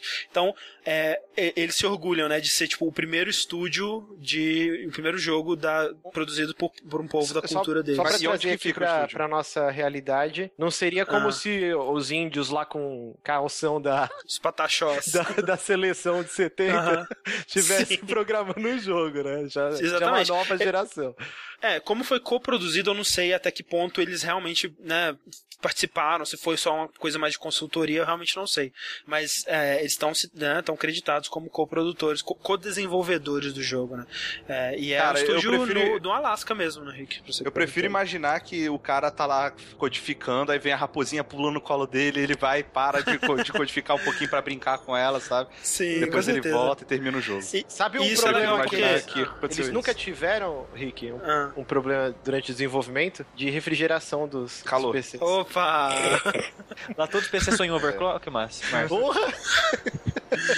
Mas assim, é, Isso, isso é muito legal, porque, cara, você não imagina, eu- sei lá, eu imaginava que era um povo totalmente é, né, alheio à sociedade, vivia no iglu e pescava, sei lá, foca, sei lá, sabe? E aí você aprende, tipo, que não, sabe? Eles têm, é, assim como nossos índios aqui, eles têm acesso a, a, a, a, né, a tecnologia e tal, mas eles ainda vivem, né, dentro da, da- da- dos modos dele, da, na- uma, uma sociedade... Através da mesma é, filosofia ainda de vida. é, através da minha filosofia, uma sociedade de caçadora, de, de bem, bem unida, né? O Sushi tava comentando que é a.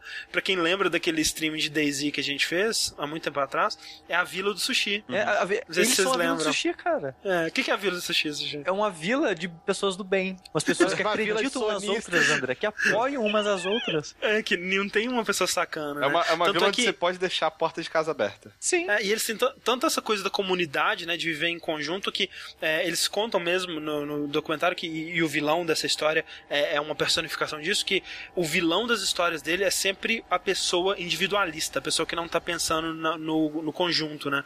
E essa pessoa é, é o que causa problemas. Então, é, toda, toda a cultura deles é baseado em, em eles se, se sustentarem juntos, né, e fazer essa comunidade funcionar. É tipo lindo, cara, é uma coisa muito É muito- bonita, sabe? Cara, É- e saber que existe isso, mesmo que seja uma comunidade pequena, enche meu É. coração de alegria, cara. Ah, cara, Sim. mas é o, que, é o que rola quando você vive num lugar onde é impossível viver, tá ligado? Exato, É, exatamente, por não isso que como. DayZ as pessoas tinham que se juntar e não lutarem contra. Sim, sim.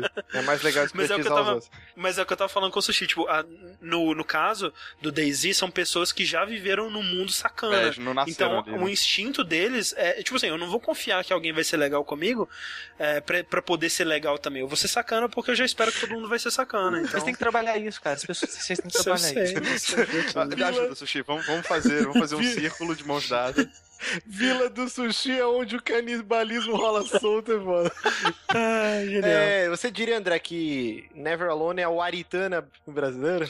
Sim, imagina se o Aritano tivesse assistido um documentário, eu acho que seria mais legal também. Mas é. Aritano é eu, legalzinho. Eu, é legalzinho. eu indico numa promoção esse jogo aí. E vai Ó, tá- agora tá com Exatamente. 10% de desconto, até 1 de dezembro.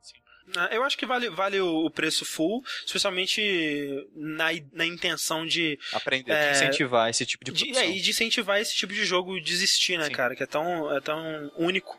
E um, né, tomara que mais, mais culturas é, façam seus estúdios e, e nos, Seria muito foda, nos mostrem cara. através Tipo dos assim, jogos. Agora, eh, sabe o que eu fico pensando?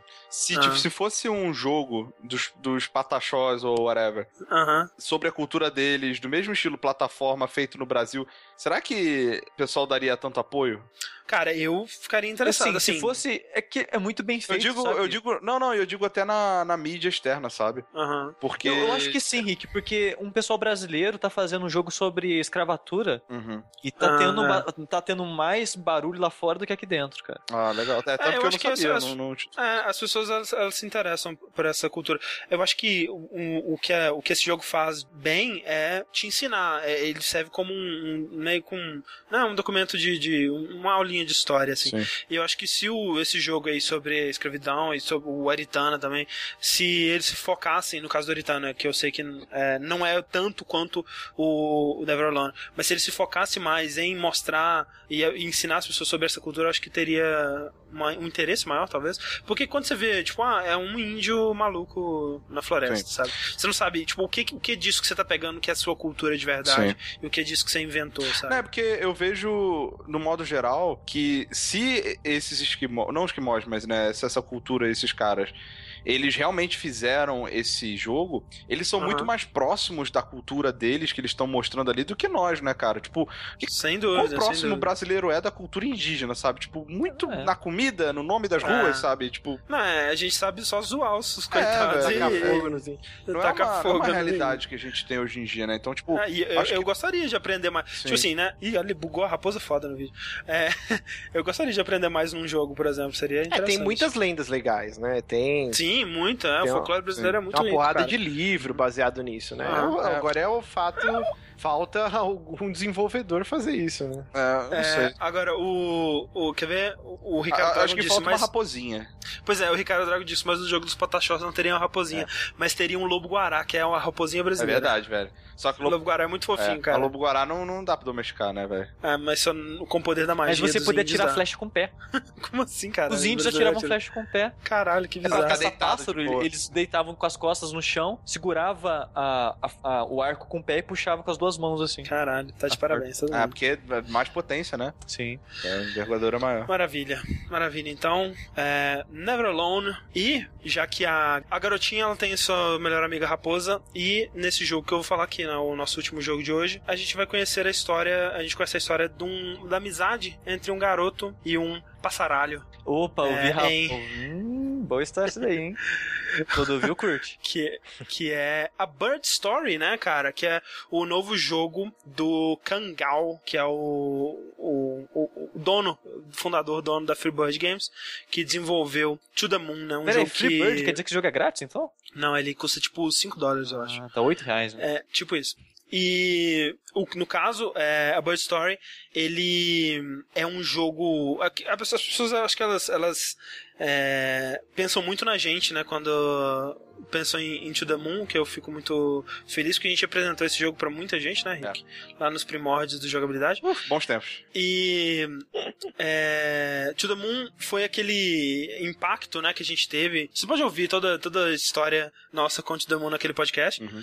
E a gente traduziu o jogo e criou essa, essa, essa conexão emocional, de carinho com aquele jogo. E chega a Bird Story, que é o, o novo jogo da, na mesma série, né? Mas é um jogo intermediário, né? Ele não é a sequência de Moon ainda. Se ele levou 15 anos pra fazer esse jogo, André, imagine ou de verdade? Mas é, cara, eu, eu tava preocupado porque esse jogo começou como um pequeno projeto que ia ligar o Moon ao Moon 2, né, no caso, que eu não vou dizer... Eu, eu, será que eu posso dizer? O, o nome do, do próximo Moon aparece no final do jogo, sabe aquele spoiler? Não, é, deixa, deixa pras pessoas verem. Tá. É o próximo jogo da, da série, né? É, e aí, no caso, nesse jogo você joga com o, o paciente, né? Pra quem jogou Moon sabe que são os dois doutores e um paciente que eles tentam realizar o desejo dele. No caso, nesse é, a Story você joga com o que vai ser o paciente do próximo jogo.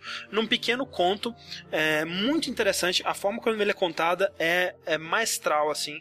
O, a, a ideia do Kangal era contar essa história sem diálogo, né? Sem texto. E ele faz isso totalmente sem texto, tirando menus e os créditos e tal, dentro do jogo mesmo. Até quando ele vai, tipo, é, fazer, tipo, ah, o veterinário. Ele não escreve veterinário, ele põe, tipo, uma patinha e uma cruzinha vermelha, sabe? Então, tudo que ele faz é, dentro do jogo é sem usar texto. O que é incrível pra um RPG Maker, cara. Pro RPG Maker, a- a- a- ele ainda usa o, o RPG Maker e você vê o tempo que ele gastou, né? Que foram o que o, o, o, o To The Moon lançou em 2011. Ele tá aí uns três anos, né? Quase quatro anos. É, não, três anos fazendo o Bird Story, que é um tempo muito grande, mas você vê é, o trabalho que ele teve pra fazer esse jogo, porque você tem a base do RPG Maker, que é um personagem que anda no mapa, que se constrói com tiles e tal. Então, além de criar os tiles, é, né, os gráficos em pixel art é, para todas as cenas e tudo mais, ele criou muitas animações específicas, é, que acaba parecendo meio que uma animação de pixel art mesmo, porque é, tudo, que ele, tudo que o personagem vai fazer, né, ele vai, sei lá, olhar se, se o passarinho tá no arbusto, né? Aí tem uma animação específica pra ele pular no arbusto e interagir com o arbusto, ele simplesmente encosta no arbusto, como seria no To. É, então ele teve muito cuidado, muito detalhe é, para fazer tudo que ele quis contar nesse jogo e toda a jornada, né, que é bem curta, o jogo dura tipo uma hora e meia, mais ou menos assim. É, são em cenários bem únicos que vão te levando meio que pra uma. Pra quem já viu aquele filme Brilho Eterno de Mente Sem Lembrança, que lembra muito o To The Moon também.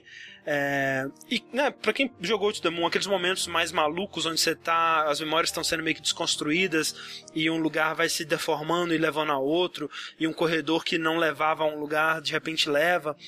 E o cenário vai se modificando. Ele faz muito disso aqui, de faz de uma maneira muito interessante, sabe? É, para mostrar a jornada é, do menino da escola, da, da casa para a escola, por exemplo, é, ele mora num apartamento, sei lá qual, qual andar, mas quando ele abre a porta, tem simplesmente um corredor, e nesse corredor é, tem aí já a, a estrada que ele passa, e a florestinha, o bosquezinho que ele passa, e aí de repente ele já tá na escola. Como se fosse uma encurtação, como se fosse uma montagem de filme, mas utilizando a linguagem que ele tem disponível no RPG Maker. E isso é fantástico, especialmente para quem critica To The Moon por ser, por não ser muito um jogo, né, ser mais uma, uma, uma história interativa. Esse jogo ele tem menos jogo ainda que To The Moon, mas ele usa a mídia muito melhor. Ele, ele usa a mídia muito, com muito mais confiança. Ele tá simplesmente contando uma história. é, talvez nem precisasse realmente da sua interação, mas ele te dá a interação em alguns Isso não momentos. seria um jogo. É, e, e se não fosse um jogo, não seria um problema também. Ele poderia simplesmente vender isso como. seria um problema para as uma- pessoas que ficam de mimimi. Sim, mas ele poderia dizer: Isso aqui não é um jogo, é um curta de pixel art. E funcionaria se ele tirasse toda a interação. Porque é isso, ele tá usando a mídia da pixel art do, do RPG Maker pra contar uma história. E ele faz isso muito, muito fodamente, cara. É, é- é im- impressionante o que ele faz nessa, é, é, com, com essa, esses poucos recursos É, que ele tem, pouco sabe? que eu tô vendo aqui, na- ele tem uma visão cinematográfica muito maneira, né, cara? De câmeras e cortes e, e transições e tal. O cara, ele, Sim. ele pensa de um, ele pensou no jogo de uma maneira diferente mesmo, né, cara? Sim. Você acha, André, que ele deveria dar as mãos pro Makoto Shinkai e fazer uma parada junto, os dois? É, eles, eles têm muito da mesma mesma né, da mesma, mesmas temáticas, assim, de infância, É. né, essa coisa toda. E. Né, cê, não sei porque tá vendo o vídeo aí, mas ele tá andando pelo corredor da escola e aí de repente ele faz uma transição onde os armários da escola começam a ter copas de árvore, e aí ele continua andando mais, e aí de repente são árvores mesmo e ele tá num bosque. Então, tipo, fazendo a transição de um lugar pro outro com a. com você andando, né? E mais uma vez, a trilha é fantástica, né, ela carrega o jogo, Feita se por não ele fosse a trilha novo? Feita totalmente por ele, é, pelo, pelo Kangal. E é uma história que, né, não sei se as pessoas que jogaram To The Moon esperam chorar em todo o jogo desse cara agora, mas não, assim, não me fez chorar nem nada do tipo. Ainda. Mas me emocionou, é, ainda. Mas me emocionou, é muito bonitinha, é muito bem contada. É, é, é sobre a amizade desse menino com um passarinho. Entendi. E obviamente todas aquelas metáforas sobre ah, o passarinho que não consegue voar e o menino que tá preso na, na- na, vida dele, ele fascinado por aviãozinhos de papel e, e toda essa coisa.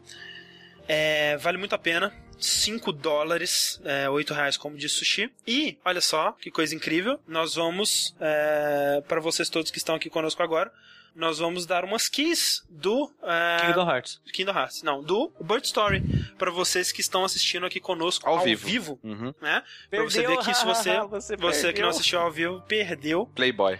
É, é, tem? se vocês tiverem alguma pergunta sobre o Bird Story, ou se vocês quiserem ler outra pergunta aí, enquanto eu pego as keys aqui, já podemos Eu, ir. eu queria dizer que o Hermes. Renato me desgraçou pra toda a vida, porque Ah. quando você fala um menino e um passarinho, eu só consigo pensar naquele episódio do passarinho do Huawei. Que massa. Ô, Márcio, você não jogou, né, o, Não, eu o Bird Story. não joguei nem o To The Moon. Ó, é, pois é, Como é que que eu quis passarinho na entrevista, você não André? jogou Moon. Pois é, né, foda Fiz isso, cara. favores que- sexuais. tinha que ver. Mas assim, é, é aquela coisa, não vai esperando um jogo tradicional. Não é, é um RPG, não é nem um adventure, sabe? O que, o que o, intera- o tipo de interação que tem nesse jogo. De repente você tá numa uma cena que. Que que é, não, você tem que andar de vez em quando. De vez em quando você tem que andar. E de vez em quando você tá numa cena que tipo choveu. Aí aparece a interação, ah, espaço, você pula na poça d'água. E aí você tem que disputar quem pula em mais poça d'água, você é o passarinho. E aí quem, quem ganhar, ganhou, e aí continua o jogo, sabe? Então, tipo, esse é o tipo de interação que tem no jogo. É muito simples.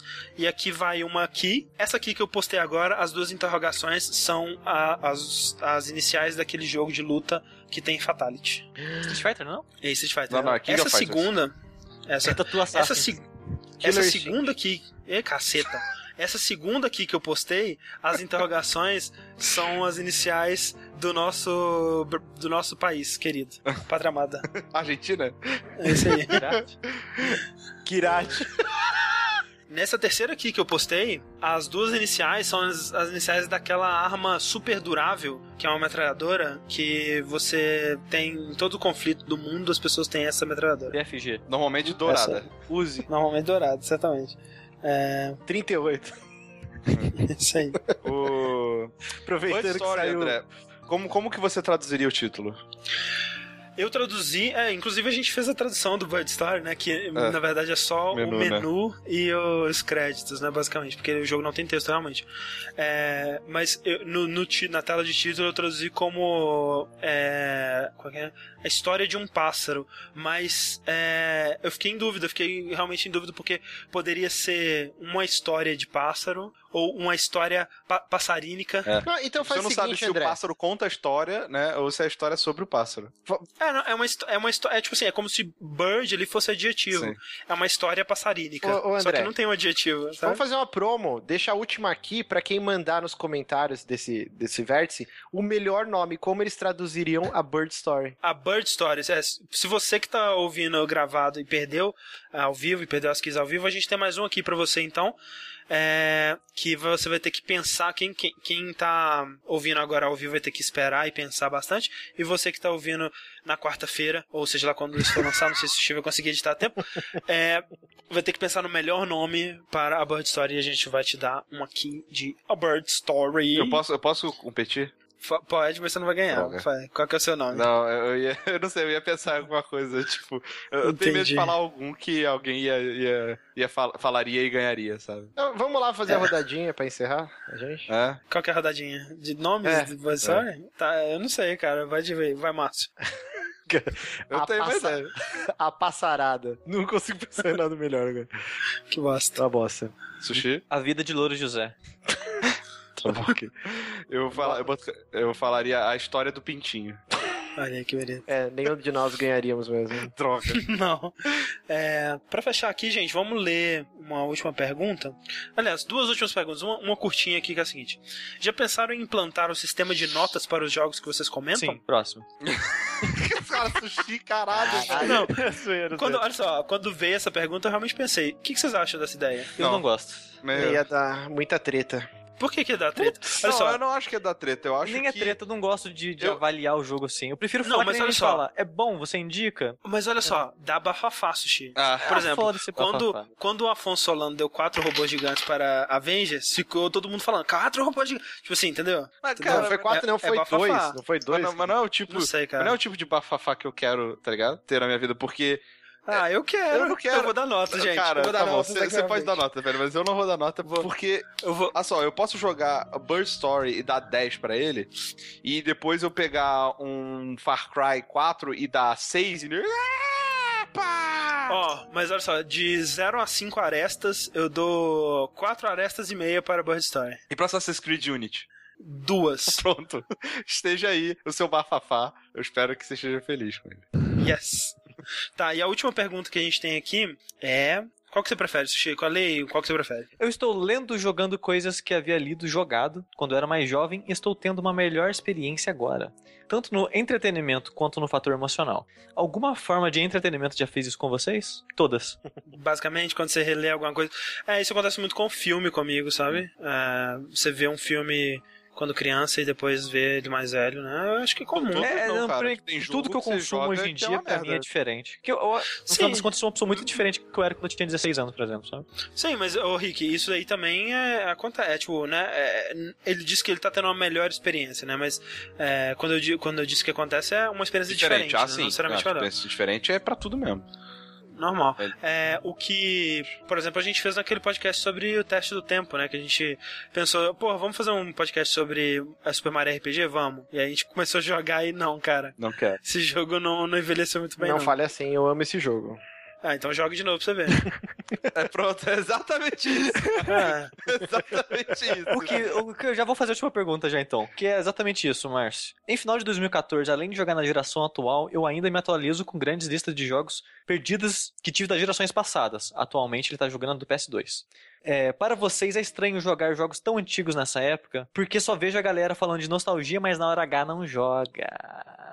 Ah, Eu costumo jogar bastante jogo antigo. Olha aí. Se você. Ah, e eu amo o Super Mario RPG, mas não jogo. Não, eu não gosto de Super Mario RPG. É, eu, se você olhar minha lista de jo- jogos terminados, que eu sempre comento sobre ela, coloco no Twitter, o que seja, você vai ver lá que esse ano eu terminei Demon's Crash, eu terminei o King's Fields, eu ter, o Vagrant Story eu joguei, joguei Legend of Mana, sempre jogo muito jogo antigo. É, o, o, pra mim é mais uma questão de tempo. É, eu gostaria, por exemplo, teve quando eu tinha mais tempo, eu peguei o PS2, eu peguei o Wii e fui tirando um atraso de alguns jogos que eu não tinha jogado. É, por exemplo, Yakuza, por exemplo, é, Mario Galaxy, essas coisas assim. Eu gostaria de conti- continuar fazendo isso, porque tem muito jogo que eu gostaria de ter jogado que eu não joguei. É, o Mas. meu é falta de tempo e também eu, é difícil pra mim vencer a barreira nostálgica. Tem muita coisa que eu idealizei na minha cabeça Sim, e sim. que às vezes eu. Que nem o André tá zoando do Mario, do Mario RPG. A última vez que eu zerei Mario RPG, Mario RPG eu devia ter uns 20, 21. Então já faz 10 anos por aí. Então, assim, eu não sei se hoje. eu tô. Minhas mini hortas que eu tô cultivando. mas, mas, assim, se eu for rejogar ele hoje, talvez eu goste, mas eu não consegui até o fim, entendeu? Por exemplo, Márcio, Shadow of Rome, aquele jogo que você acha que é muito legal. cara, então, é, Shadow of Rome na minha cabeça é um jogo tão foda, mas tão foda, mas eu tenho certeza que se eu for pegar ele pra jogar hoje, eu não consigo ir até o final. Uhum. É, em algum momento eu vou encrespar. O Baldur's Gate é um jogo que, cara, eu joguei tantas horas de Baldur's Gate. Hoje eu não consigo sair de, da primeira cidade. É, por exemplo, é, mas tem, tem alguns jogos que esses são realmente os grandes clássicos que isso não acontece, né? Isso é muito impressionante. Por exemplo, o Super Mario. Another, Another World, no meu caso, que é com certeza o jogo que eu mais volto pra jogar sempre e todo, toda vez que eu volto a jogar ele, ele, ele ainda é tão impressionante, tão legal quanto eu lembrava das É, o Dragon- isso com Symphony of the Night. Zeldinha, Exato. Zeldinha, Ocarina of Time. pra É, o Ocarina of Time Não. eu joguei faz esse ano no 3DS e, cara, eu joguei de cabo a rabo, ainda continuo achando, acho que o melhor Zelda já feito junto de Minish Cap, assim. Tá vendo? É, Então, tipo, é, tem, tem é joguinhos, tem seus joguinhos. É, um outro jogo ainda dá pra vencer a barreira do tempo, assim, cara.